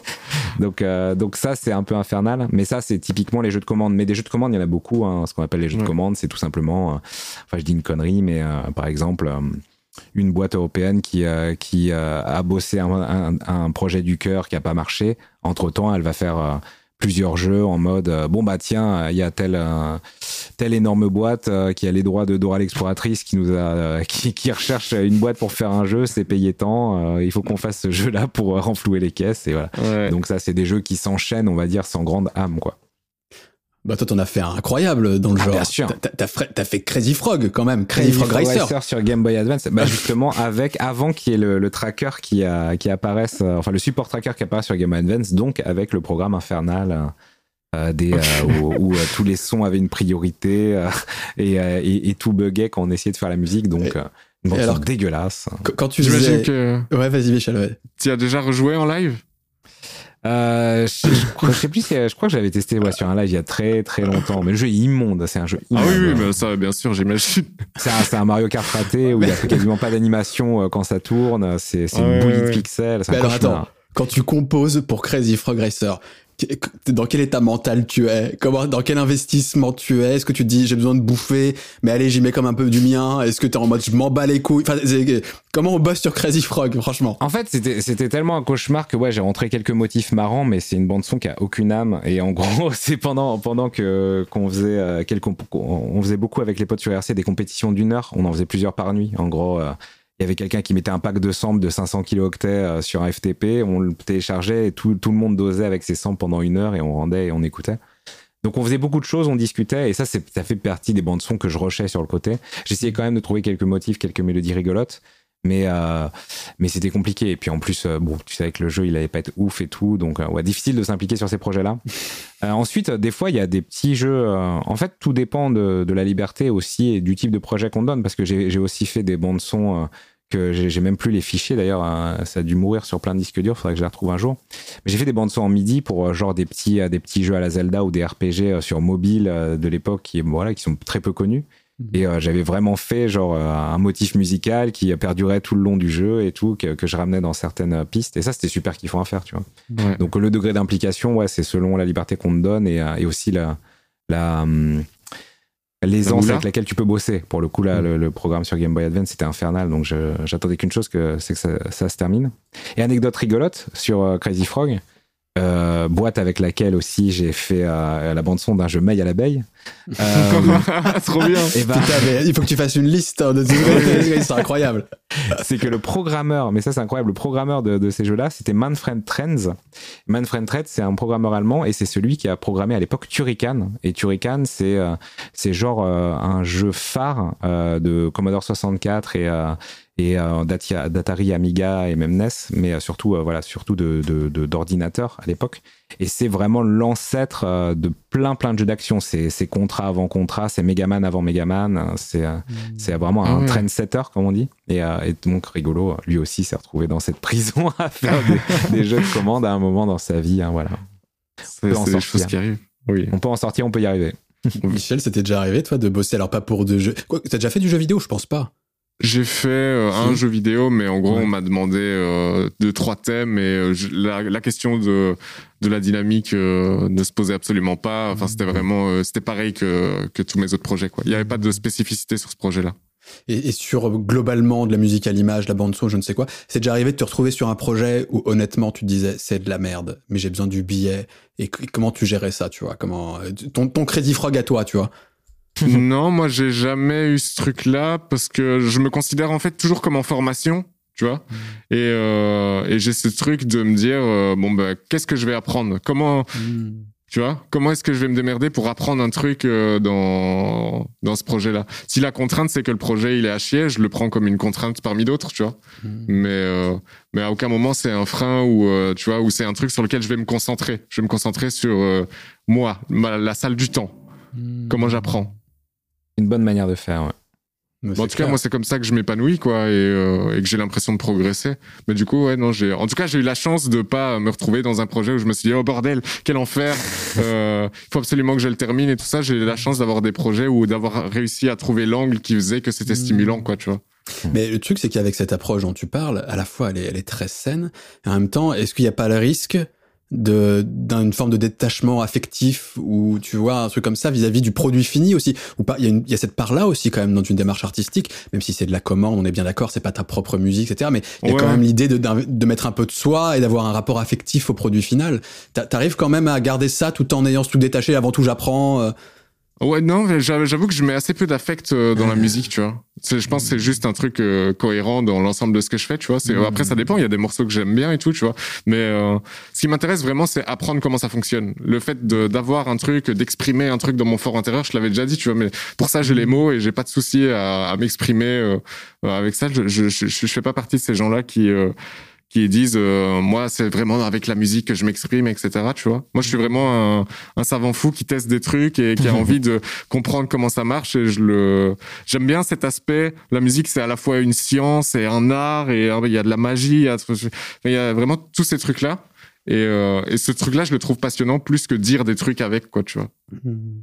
Ouais, moi j'ai un, un, peu de ça, mais ouais, c'est vrai que par contre, quand je rentre dans des phases un peu orchestrales ambiantes, ouais, j'aime bien un petit peu mettre, euh, essayer de mettre euh, de l'âme dans le morceau, mais c'est vrai que c'est même quand je mets, j'ai envie que le morceau ait une âme ou dise quelque chose, en fait, c'est plus euh, par rebond, après avoir fini, après avoir été un peu en transe dans l'expérience, que je donne vraiment un, un, un, but, un sens au morceau. C'est pas, c'est vrai que je fais pas le morceau en pensant à ce sens-là, etc. Ouais, voilà. Mais tu sais, après... La, magie de la technique est, est plus est rigolote. Quoi. Oui, mais ça, ça n'empêche pas que quand tu le fais, tu, tu, recherches un sentiment, tu vois, tu recherches Le, le, fait que quand, quand tu l'écoutes, ça te fait ressentir un mood particulier que tu, que tu cherches et tout ça. Mais euh, mais c'est pas pour autant que à la fin, euh, enfin moi je suis je suis pas fier de ce que je fais, jamais, tu vois, genre en musique jamais je me parce que j'ai en fait j'ai toujours l'impression de ne jamais rien créer. J'ai l'impression que je fais un bouquet de fleurs, euh, je vais je me balade, oh une belle fleur, hop je la mets, tu vois mais euh, j'ai pas l'impression d'être Dieu et de claquer des doigts et qu'un truc se crée et que tu vois genre ça et que ça sort de quelque part. Non, je fais des combinaisons de trucs qui existent déjà et du coup j'ai l'impression d'être un ouais un, petit artisan quoi. La notion d'œuvre par exemple, elle te parle pas plus que ça. Tu cherches pas à constituer une œuvre, ton œuvre. Je me sens pas concerné par ça, non. Pour moi, ça, ça moi, je suis là, euh, je rigole, quoi, tu vois. Non, je mets, euh, mais il y a, y a, des œuvres, hein, tu vois. Il y a des, il y a des gens, ils font vraiment des trucs incroyables et tout. Mais je me sens pas concerné par ça. Mmh, il y a un petit point, euh, Xavier. Euh, je n'ai pas réussi à trouver sur Internet exactement si tu as vraiment vécu cette scène, mais euh, je la trouve intéressante. C'est la démo scène, les crack ah. tu vois, ce genre de délire. et t'as participé un peu à tout ça? Euh, oui et non. En fait, Est-ce que tu peux peut-être juste présenter ça à ceux, parce que j'ai sorti les mots comme ça et. En gros, la démo scène, euh, pour les boomers, euh, ils ont sûrement été déjà euh, mis euh, exposés à la démo scène. Un, gros exemple, c'était une émission de jeux vidéo qui cartonnait à l'époque sur sur FR3, sur France 3, qui s'appelait Micro Kids, qui passait le dimanche matin, qui parlait de jeux vidéo. Et il terminait toujours par une espèce de de démonstration visuelle qui durait 2-3 minutes où on voyait plein de boules 3D se déformer, des trucs comme ça. Et ce qu'on ça, c'était justement ce qu'on appelle une démo. Et une démo, en fait, c'est souvent fait dans des démos parties. Et une démo, qu'est-ce que c'est en fait? C'est euh, tout simplement un exécutable euh, qui, qui se qu'on lance à l'époque sous MS DOS, maintenant sous, Windows, etc. Enfin depuis longtemps maintenant sous Windows, entre autres, et euh, qui est une démonstration visuelle qui va montrer plein plein d'effets 3D, de déformation, euh, d'animation et de, de morphing et plein d'effets divers euh, créé par des compositeurs, enfin créé par des développeurs, euh, des graphistes et des modélisateurs 3D, et souvent un ou plusieurs musiciens qui vont accompagner euh, la musique. Et en général, on fait l'effort justement de faire de la grosse synchro entre le visuel et la musique pour donner un effet qui tabasse. Et il y a plein de, de, catégories comme ça. Il y a, y, a des, y a des démos où tout est permis. Il y a des démos où l'exécutable doit faire moins de 64 kilooctets, des fois moins de 4 kilooctets. On a vu des exemples ah hallucinants où l'exécutable fait 4 kilooctets, mais finalement, une fois qu'il est lancé, tu as une énorme démo en 3D qui décompresse des gigaoctets de données pendant qu'elle s'exécute. des trucs assez délirants. Et toute cette scène-là, donc, avec plein de groupes, euh, plein de, de, de, de, factions, de, euh, comme, on peut dire comme on veut, qui existent partout en Europe et dans le monde, euh, se retrouvaient souvent dans des démo parties. Donc, et les démo parties, c'est l'équivalent des LAN de gaming, sauf que voilà, il y avait des compétitions de démos, des compétitions d'intro, donc qui sont des démos, mais un peu plus euh, comme les intros de, de crackers à l'époque euh, quand on craquait des programmes. Euh, des démos de musique, enfin des compétitions de musique, des compétitions de pixel art, des compétitions de digital painting, etc., etc. Et ça, c'était extrêmement populaire, ouais, dans les années 90 et un peu dans les années 2000. Et maintenant, par nostalgie, il en, subsiste, il en reste quelques-unes, mais voilà. Je dois avouer que ça fait presque partie de mon éducation musicale, ou en tout cas de presque de ma, de la couverte, de découverte de, la musique chiptune, c'est les cracks pour les jeux vidéo, mm. où en fait tu lançais, il générait donc une clé, en fait, euh, ça avait été craqué comme ça. Et quand tu, quand tu, le générateur, donc l'exécuteur, euh, tu vois, le, le, petit programme, il avait une musique chiptune euh, en général qui tuait sa race. Et en fait, tu, tu, tu laissais en 1911 et tu laissais tourner le truc. Tu sais, tu avais généré ta clé depuis longtemps, mais tu vois, tu, de temps en temps, tu le cliquais parce que c'était un moyen d'écouter le son et tu le trouvais trop bien. Mm. Et, et c'était, c'était incroyable comme truc. on appelait ça euh, comme les, comme les intros euh, avec ces chiptunes là avant de lancer un jeu à old school où tu avais un peu une petite démo et qui disait ce jeu a été craqué par la team mm. Razor machin. Ça, on appelle ça des crack throws du coup. voilà, c'était des intros pour les pour les jeux craqués. Très marrant. Et ouais, ouais, ça c'est ouais, ça c'est un gros pan très très cool de, la scène à l'époque. Donc moi j'en ai, fait partie sans en faire partie parce que j'ai fait euh, j'ai fait de la musique pour une intro et une, une, petite démo. Euh, j'ai fait euh, deux trois démos parties, mais j'ai jamais fait partie d'un crew qui justement faisait de la démo. Par contre dans les démos parties j'ai fait quelques compétitions de musique MP3 et de musique tracker.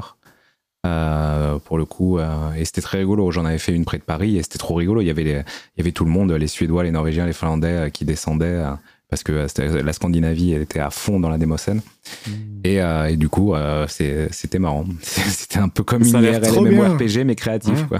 J'avais jamais entendu parler de ça mais genre vraiment euh, pas du tout quoi. Mais ça a l'air trop bien. Ouais ouais c'était une scène folle. Et moi vu que je suis arrivé sur le tard au final fin des années 90 j'ai commencé à m'intéresser aux trackers et compagnie. C'était un petit peu après on va dire l'âge doré du truc mais c'était encore présent.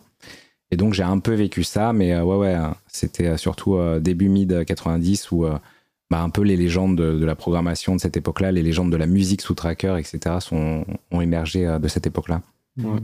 Mais ouais, ouais assez, assez fascinant. J'aime bien parce que c'est. Euh, d'ailleurs, est-ce que vous avez d'autres exemples Je suis friand. C'est. Euh, c'est en fait, tu sais, quand une culture on rencontre une autre. C'est-à-dire que la culture informatique, c'est du marathon, où on se retrouve tous sur un certain temps, on essaye de produire telle chose, etc. Tu vois, on se rencontre, on hack ou je sais pas quoi. Enfin, tu vois, ce, genre de choses. Oui, les game jams, ouais, Exactement. Et qui rencontraient là l'univers de la musique parce que les musiciens accompagnaient aussi les mecs qui faisaient ces programmes, etc.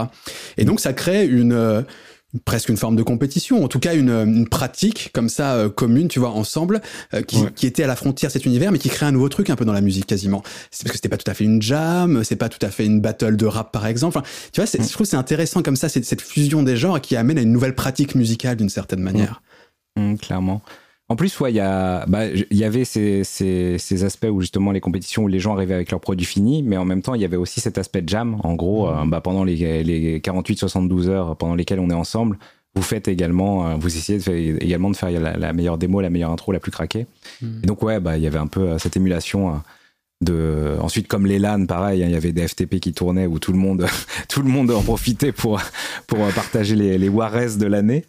Mais euh, les, les, logiciels piratés mais euh, mais ouais, ouais gros gros processus créatif et, de communion euh, super cool.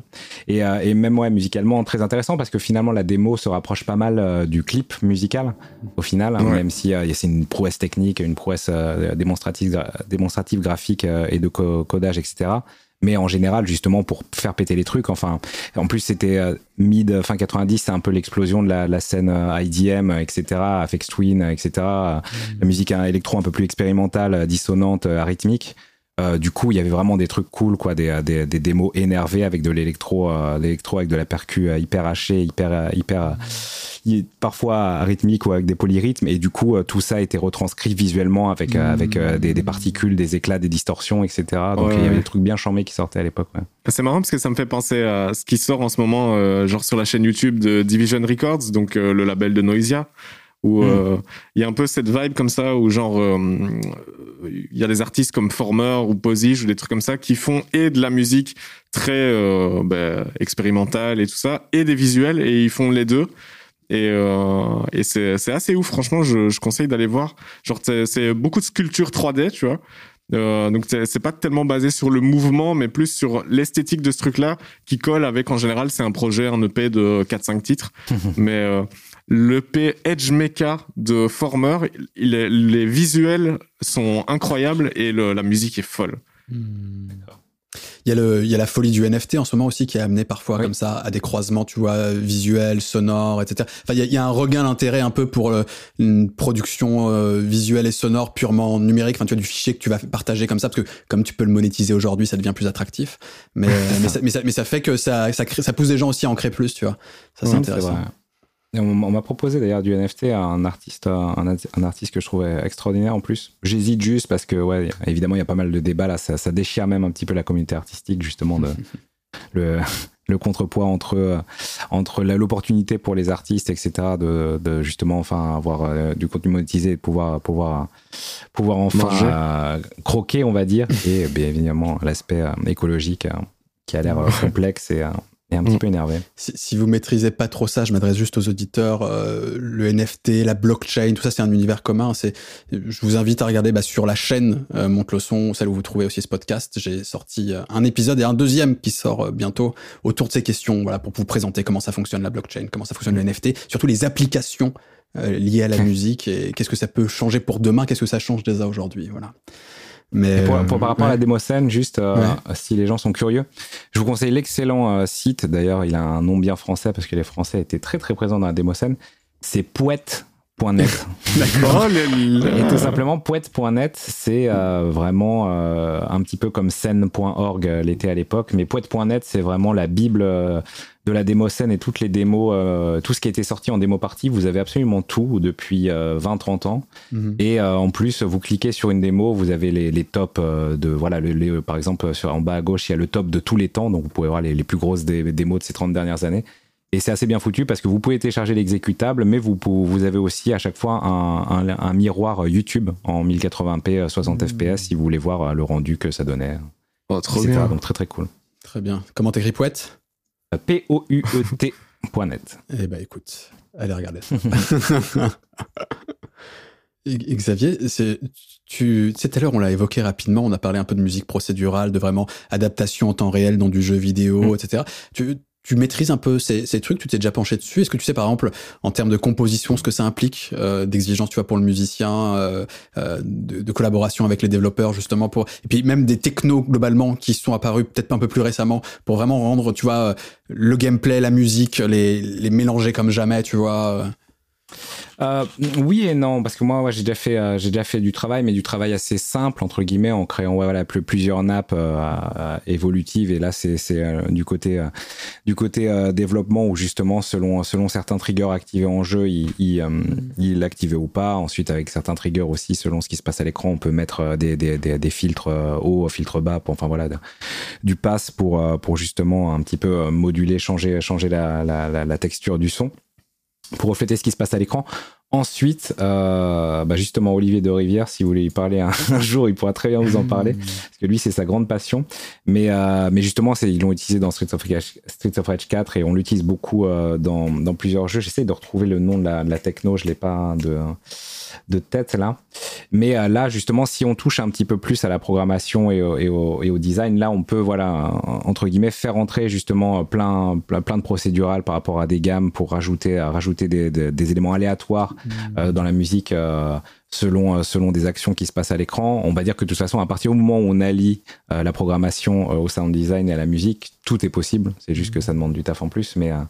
mais mais ouais, ça c'est c'est justement un des trucs que j'aimerais ajouter à, mon arc. Ensuite, la programmation, j'ai un rapport euh, très euh, vache avec. J'ai jamais vraiment compris le délire. J'ai fait, j'ai essayé plusieurs courses et compagnie, c'est compliqué. Hmm. Mais euh, évidemment, on peut être épaulé par un, par un, programmeur audio pour pour tout ça. Hmm. Mais mais c'est c'est très très fort aussi d'avoir des, en plus du sound design comme on le connaît un petit peu en musique, c'est-à-dire rajouter rajouter des textures, embellir avec avec des SFX ici et là pouvoir également euh, pouvoir également gérer cet aspect-là justement pour euh, pour euh, ça permet de s'impliquer plus dans le projet quoi. De, tout simplement de pouvoir avoir la main mise aussi en plus de, de l'univers musical sur la manière dont il est livré quoi. Ben, et, ce qui est génial c'est que ça offre des opportunités créatives en fait futures et, et mm. même on, peut imaginer pourquoi pas que ça que la musique de jeux vidéo influencera ensuite la musique, euh, musique de studio, par exemple. Tu vois, qu'un mec dise Ah putain, je découvre dans un jeu vidéo qu'on peut faire ça, mhm. qu'il peut y avoir tel changement de mood, je ne sais quoi, tu sais, ou telle, telle variation qui est en fait liée au gameplay à la base, mais qui peut donner des idées ensuite dans la composition même de la musique, ou je ne sais quoi. Enfin, il y a plein, plein de trucs envisageables, tu vois. J'aime bien le, le fait de renouveler un peu l'approche comme ça de la création sonore. Euh, et je pense que ça Pour peut des concerts, potentiellement, ça peut être incroyable, tu vois, le côté euh, mmh, participatif, de considérer le public comme un joueur et de réussir à faire un truc interactif avec le public. Ça peut être. Euh, peut être vraiment cool. Je pense qu'il y a déjà, ça m'étonnerait pas qu'il y ait déjà des trucs un peu en VR qui existent comme ça, mais bon, ça reste de la VR, c'est pas. Probablement, ouais.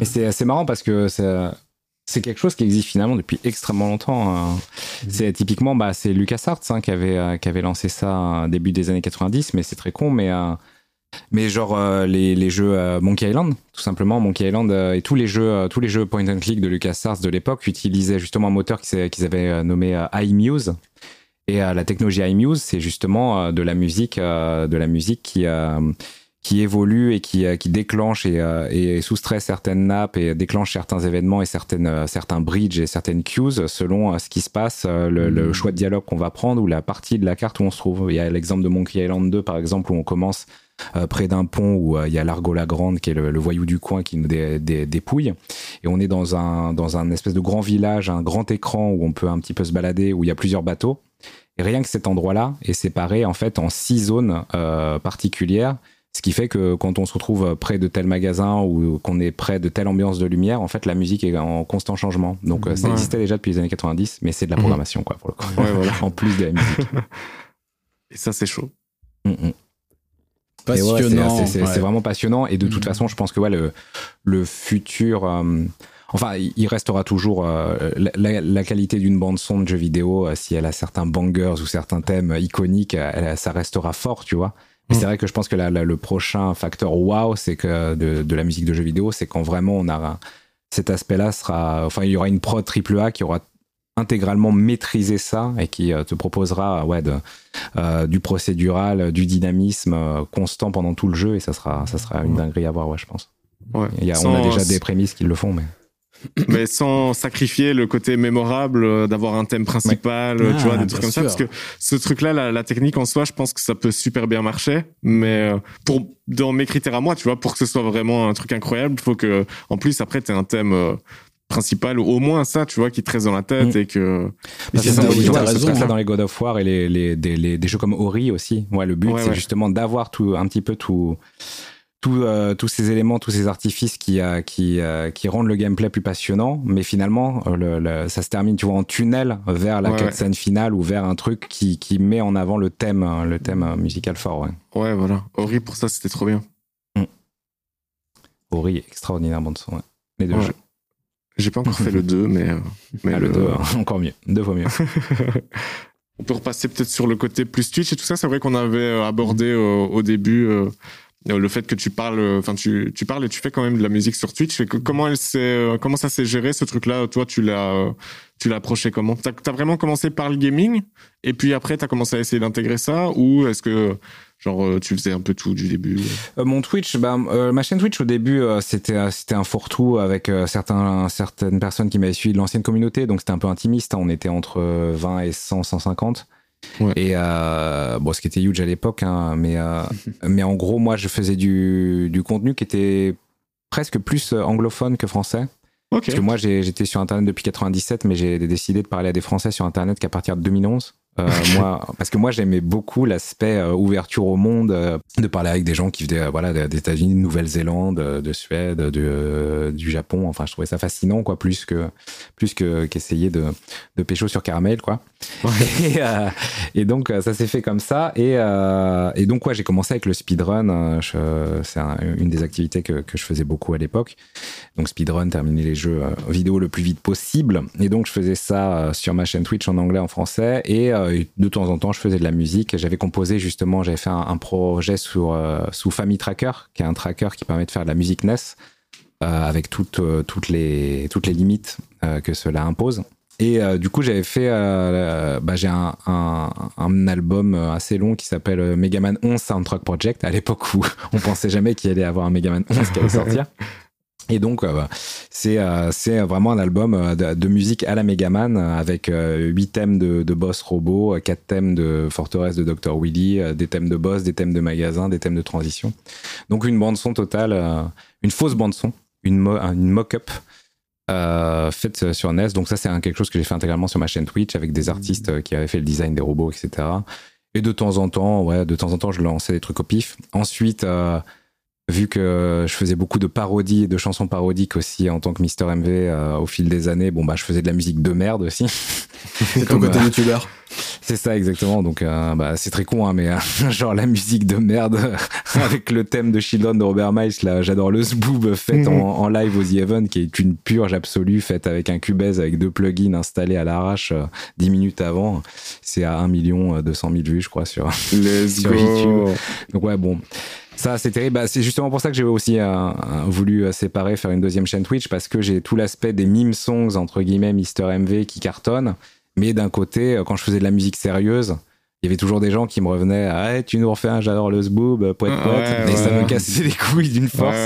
Donc, donc, voilà j'ai voulu séparer un peu les activités. Parce que c'est vrai que quand, quand, je fais de la musique entre guillemets bah, ma musique c'est un peu sérieuse. Je suis un peu tunnel vision et et ouais. j'occulte, enfin, je, je, laisse de côté encore plus le chat que, que maintenant sur les stream gaming. parce tu sais que tu as deux chaînes en fait. Tu as deux chaînes Twitch sur lesquelles tu en as une spécifiquement pour le contenu vraiment musique un peu plus sérieux. Ok.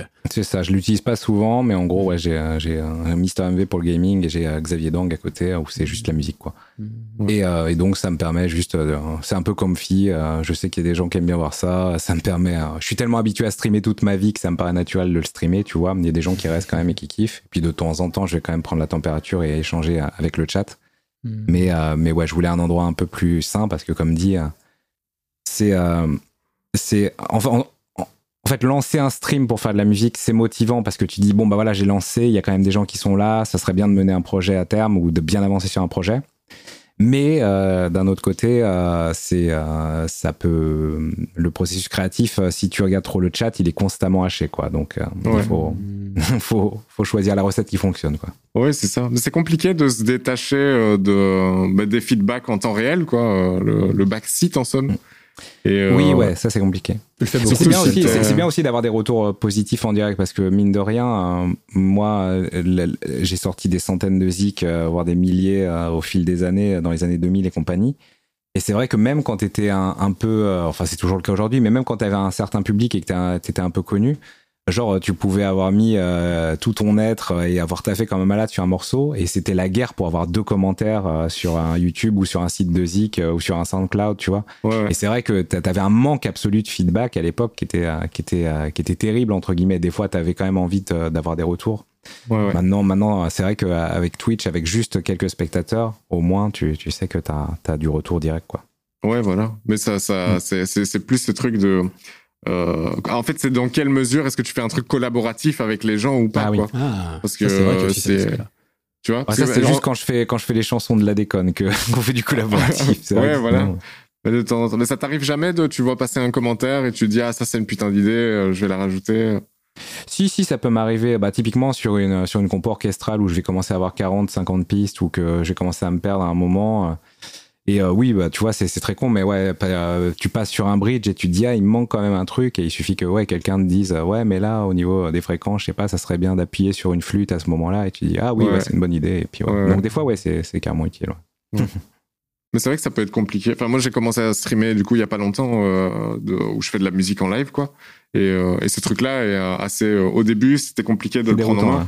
Ouais. Puis maintenant, j'en ai juste rien à foutre et euh, de temps en temps, je, les engueule et je leur dis laissez-moi. Ouais, Puis après, ça se passe très bien. c'est ça qui m'a fait une deuxième chaîne. Moi, je, il suffisait qu'il y ait un ou deux trolls qui viennent et euh, tu, tu, sais, si, si, jamais tu vois que le, le, le writer's block, entre guillemets, ça fait 20-30 minutes qu'il n'y a rien qui sort, quoi. Tu, tu effaces tous tes arpèges, tu effaces tous tes débuts de morceaux, il n'y a rien qui vient. Il suffit qu'il y ait deux trois connards qui viennent pour essayer de te démarrer. et là, c'est euh, t'es vraiment dans, dans un état d'esprit exécrable, quoi. Donc, il faut juste recadrer les choses et, et, ça se passe bien, ouais. ouais. Et pour, continuer un peu voilà sur ce côté un peu plus personnel, là, toi, ta démarche, donc Twitch, partager ta musique aussi sur Twitch. Est-ce que tu as aussi quand même un, un modèle économique autour de la musique. C'est-à-dire que j'imagine que tu gagnes plutôt bien ta vie d'ailleurs avec le contenu vraiment autour du jeu vidéo, contenu web, ta chaîne principale, etc. Est-ce que tu as sucré aussi avec le temps? Ça peut-être évolué d'ailleurs un modèle économique autour de ta musique pour pourquoi pas générer de l'argent? Euh, non, en fait, euh, la musique, ouais, j'en vivais un petit peu, euh, j'en vivais un petit peu avant, avant tout ça, avant tout le streaming. c'était, c'était un apport financier, clair. là, clairement, le, streaming du jeu vidéo, là, depuis quelques années, me, me permet de gagner vraiment beaucoup, beaucoup d'argent. donc c'est très cool, c'est confortable et, du coup j'aurais investi de cet argent volontiers dans la musique en fait. Maintenant je me dis c'est génial parce que la musique, si j'ai envie que ça fonctionne et éventuellement d'en vivre à un moment, euh, bah, si ça fonctionne pas, c'est pas grave parce que je gagne très bien ma vie avec le streaming. Et si ça fonctionne, ben c'est cool parce que voilà, je, je si enfin c'est très con, mais si j'avais, si j'ai envie d'acheter un énorme synthé, si j'ai envie d'acheter la nouvelle banque orchestrale qui sort à 500 balles, etc. j'ai pas, j'ai plus, plus du tout ce frein là, tu vois, j'ai pas besoin de. Tu, tu iras tout simplement chez Thomann et tu prendras chez Thomann voilà, exactement. matériel. Voilà. bien sûr, chez Thomann. Chez Thomann, souvent d'ailleurs. Et, euh, et, et donc ouais, j'ai, j'ai, je, je, peux investir à perdre dans la musique. Euh, ensuite, euh, il y a des là récemment, par exemple, typiquement j'avais ressorti un IP de, musique orchestrale sur Bandcamp. Euh, en, euh, d'abord une petite exclue Bandcamp avant que ça arrive sur, euh, sur Spotify, iTunes et toute la smala là. Et en vrai, en vrai, ça, c'est, ça a été fort. Pour le coup, ça, je, je, attendais, je, m'attendais à rien et ça, ça a rentré genre 10-15 000 euros de mmh. vente. J'étais ok, c'est cool. parce que, parce que, ouais, clairement, avec mes chiffres, euh, Spotify, iTunes, tout, tout le streaming, c'est vraiment, c'est vraiment euh, nul parce que entre guillemets entre le mec que je paye pour le mastering et la personne que je paye pour le cover art, je me rembourse pas avec euh, les lectures du streaming et compagnie, c'est à perte quoi. Donc clairement, il suffit, bah, il suffit que je signe. Si, si, jamais je suis signé pour pour la grosse bande son de jeux vidéo, là c'est clair que je fais une belle année quoi. Ça serait un deal potentiellement, ça ça pourrait être un deal bande son à 100 000 euros, un truc du genre. Mm. Mais mais sinon, non, la, musique pour moi, c'est euh, c'est du plaisir et de l'investissement. C'est pas du tout, euh, pour l'instant, il n'y a pas de business plan. Euh, pour l'instant, c'est à perte. Et c'est OK. Mm. Mais c'est le luxe que j'ai, entre guillemets. c'est parce que justement, à l'époque, j'étais dans l'urgence. Donc, donc, il fallait essayer de, gagner de l'argent à tout prix avec. Là, la chance que j'ai, c'est que j'ai, j'ai entre guillemets, mon boulot alimentaire à côté, mais qui est même plus un boulot alimentaire. C'est un boulot de, passion, de plaisir et, de, mm. et d'influence, comme on dit, quoi ça doit être particulièrement intéressant euh, d'avoir ce, enfin, ce rapport à la musique où, euh, genre, il y a un moment où t'avais ce truc où euh, bah, tu charbonnes les commandes et tu te retrouves dans des projets un peu merdeux où tu le fais parce que ça te rapporte un peu et puis ce truc où justement tu peux ce, ce truc là ne devient plus du tout une, une contrainte et du coup tu peux vraiment juste tester des trucs Ouais, c'est ça. Et, euh, c'est-à-dire maintenant, autant dans le streaming gaming, maintenant je peux refuser euh, plein de choses et même hyper bien payé parce que j'en ai plus besoin. Donc euh, j'ai le droit d'être picky sur ce que je veux faire et de négocier à des prix forts. Et en musique, bah ouais, pareil, j'ai, je me dis, bah si mon gros projet de musique ou le projet de passion de musique vraiment cool, il arrive demain ou il arrive dans 4-5 ans, c'est ok parce que je suis plus dans, dans une urgence où je dois enchaîner les les, les, les, les, jeux de commande ou les, jeux alimentaires. Quoi. donc, euh, donc ouais, c'est super confortable comme, euh, comme situation. Ensuite, avec le streaming, euh, la vie de famille et, tous les trucs, c'est vrai que je fais pas autant de musique que, j'aimerais en faire et je progresse relativement lentement, mais, mais ça reste un, un, gros plaisir. Et bizarrement même si j'en fais moins, à chaque fois je progresse plus vite qu'à l'époque, je trouve, que quand j'étais dans le jus, mmh. peut-être parce que j'ai plus envie de progresser aussi que, que juste répéter les mêmes schémas. Donc peut-être plus de recul sur ta pratique aussi. oui, je pense, un peu, ouais. Et je réagis juste à ce que tu dis. Euh, je t'ai quand même entendu dire parfois, si je dis pas de conneries sur Twitter, etc., que si tu en avais la possibilité, tu te consacrerais qu'à la musique si ça te permettait de bouffer uniquement avec ça, si c'est c'est moi qui délire ou tu as bien effectivement c'est ce que.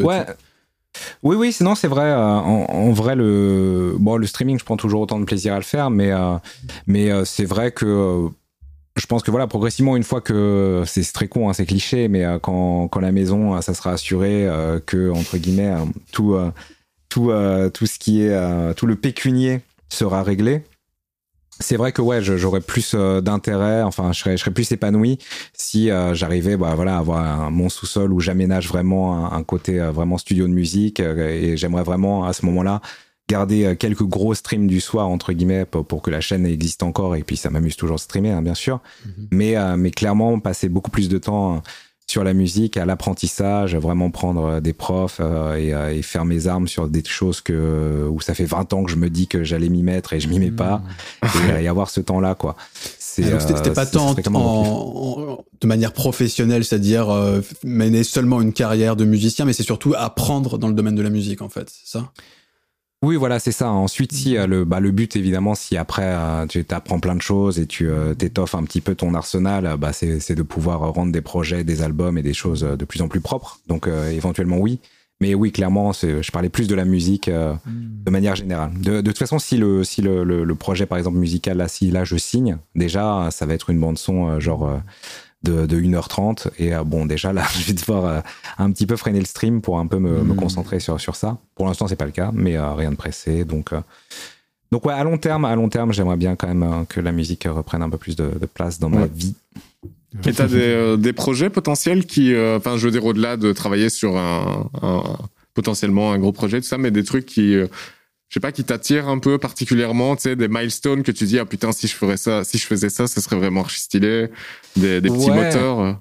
Ouais, bah j'ai beaucoup beaucoup d'envie d'idées. Ensuite, c'est le, le, temps qui manque. Moi, je sais que on, je comparais, euh, il y avait un artiste à l'époque euh, qui avait commencé un projet où il devait faire un album euh, par État des États-Unis, c'était Sofiane ah Stevens. Et bon, évidemment, et au bout de 2-3, il arrache quit. Mais moi, moi, avec via la musique de jeux vidéo et via les, compétitions de, musique chronométrée, etc., j'ai touché à beaucoup de styles. Et je me dis que typiquement, un, un, truc tout con, mais sur une année, faire vraiment un mois, un album sur un style de musique particulier, ça, ce serait un projet, un fil rouge cool à faire. Rien de très faire original. Du PV Nova, quoi. Qui ouais, Mais ça, c'est ça, c'est des fils rouges très très cool. Je trouve. Je pense que c'est des trucs euh, où tu dois vraiment en avoir plein le cul à un moment d'être dedans, de les faire. Mais euh, une fois sorti de ça et d'avoir d'avoir produit autant de tracks, je pense que t'en ressors vraiment euh, satisfait et du coup tu les idées un peu plus claires sur ce que tu veux faire derrière. Donc ouais, là je fais tellement peu de musique entre guillemets par rapport à ce que j'aimerais faire qu'à chaque fois que je termine un truc, euh, je suis à fond et, je suis hyper satisfait. C'est très con là, on est une émission de jeu de rôle, tu vois, qu'on fait tous les 15 jours. Et euh, j'ai passé genre 8, 8 10 heures à, à composer la petite suite orchestrale avec une chanteuse qui fait les voix pour euh, juste le générique de 55 secondes de l'émission. Et euh, genre j'étais à fond, j'étais trop content. J'arrêtais pas de re-render mon morceau parce que j'avais changé le volume de deux clarinettes et de hautbois. enfin, ça a été vraiment la, la, lobotomie absolue, mais j'ai pris énormément de plaisir à faire ça. Donc ouais, ouais. Donc là, clairement, le, le, le stream apporte des fous rires et des moments super cool. Et c'est ça qui est, qui est sympa, c'est que malgré le fait qu'il y a un peu de. Ça fait, ça fait 8 euh, ans maintenant que je stream, 9 ans. Donc il y a un peu de lassitude, mais au final qui disparaît parce que euh, tous les jours il se passe une connerie, un fou rire et des trucs, donc ça va, tu, ça se recycle euh, de manière assez régulière pour rester passionnant. Mais la musique en termes en termes vraiment de satisfaction et d'émotion brute, c'est vraiment ça qui, qui m'apporte les moments les plus forts, tu vois. C'est beaucoup plus rare mais euh, ouais, c'est des motifs de satisfaction, la musique, qui sont, qui sont autres, quoi. Quand, quand je fais un truc chambé ou quand, quand j'arrive à faire quelque chose ou que je découvre quelque chose, quoi. Même si c'est toujours pareil, ça se trouve si ça devenait ton activité principale et à l'inverse, le stream, ce serait, et tu dirais, oh, c'est le stream, ma petite bouffée d'air. Tu vois, enfin, je sais pas, il y aurait certainement un truc comme ça. Enfin bon. Mm. Quand on est dans non, mais c'est vrai, c'est vrai, t'as raison. Mais bah, bah c'est cool d'avoir en tout cas, en tout cas deux, deux options, quoi. C'est deux options. On cherche un équilibre, en tout cas, d'après ce que je comprends. Exactement, exactement. Très bien. Les gars, on s'arrête là. C'était c'était très intéressant en tout cas. Euh, merci beaucoup Xavier euh, d'être venu nous voir. Ça nous a fait bien plaisir. Très cool. Je pense que c'était qu'on a abordé des sujets intéressants, que ce soit pour les gens qui connaissent pas du tout le jeu vidéo et la musique, pour d'autres qui connaissent un peu mieux ça et qui ont pu approfondir peut-être quelques points. Euh, merci à Thoman de nous aider pour faire cette émission, d'autant plus que voilà, euh, comme je vous le disais en début d'émission, c'est un peu compliqué en ce moment, on, cherche euh, à, se stabiliser, mais on va revenir et plus souvent, donc ça sera l'occasion d'avoir plus d'invités, plus de sujets, de... donc vraiment on va, on va se passionner de musique de ouf, ça va être trop bien. Plus de quantité, moins de qualité, non, la qualité ah reste la même, ah voire elle s'améliore. Ok, ok, ça va. Allons, allons. l'exigence de qualité. Euh, peut-être quand même, où est-ce qu'on peut euh, vous retrouver, euh, Xavier, Mister MV Qu'est-ce que tu as envie de mettre en avant si les gens veulent aller voir ton travail, que ce soit en musique ailleurs, un, ou deux lieux où on peut retrouver un peu ce que tu fais peut-être? Bon, juste euh, Xavier Dang sur tout, quoi. Sur euh, Spotify, iTunes, Bandcamp, SoundCloud, machin. Donc, toute la musique, c'est Xavier Dang. Sinon, Mister MV, c'est trouvable assez facilement Twitch, YouTube pour le gaming. Super. Michel, un truc à mettre en avant en ce moment? Rien de spécial. Zizi Kaka Mixtape, ça arrive fort. On travaille en tout cas. Yes. Et, ouais, voilà. Et toi, mon petit Salman Eh bien, euh, toujours mes, mes, mes, bonnes vidéos, là, comme je disais en ce moment, sur, euh, sur la blockchain. Voilà, je pense que c'est des sujets intéressants. Et puis, euh, d'autres d'autres en préparation, évidemment. Euh, non, si, ce que je peux dire, par contre, c'est n'hésitez pas vraiment. Je sais que vous êtes nombreux à regarder ou écouter ce podcast sans être forcément abonné. Je sais que vous appréciez. Je reçois parfois des, messages privés, ce genre de choses. N'hésitez pas à publiquement un peu le dire en vous abonnant, un petit, un petit commentaire, un truc comme ça. On reste encore un peu, un peu de niche, encore un peu confidentiel, et on, pense qu'il y a un beau potentiel et que ça, ça mériterait d'être mis en avant. Et pour ça, on a besoin de vous. Donc n'hésitez pas vraiment à, à lâcher vos coms, euh, petites étoiles, etc. Voilà. Et puis, euh, et puis bah Michel, Adam, peut-être pas dans un mois. On va voir comment ça se passe, mais si si on arrive à trouver là notre notre monteur, si ça se dégoupille bien tout ça, on, très vite on va revenir plus souvent. On va voir comment ça se passe. Dans tous les cas, courant. À bientôt tout le monde. Ciao Xavier, merci encore une fois. Ciao, ciao, ciao, ciao. merci. Bye bye. bye.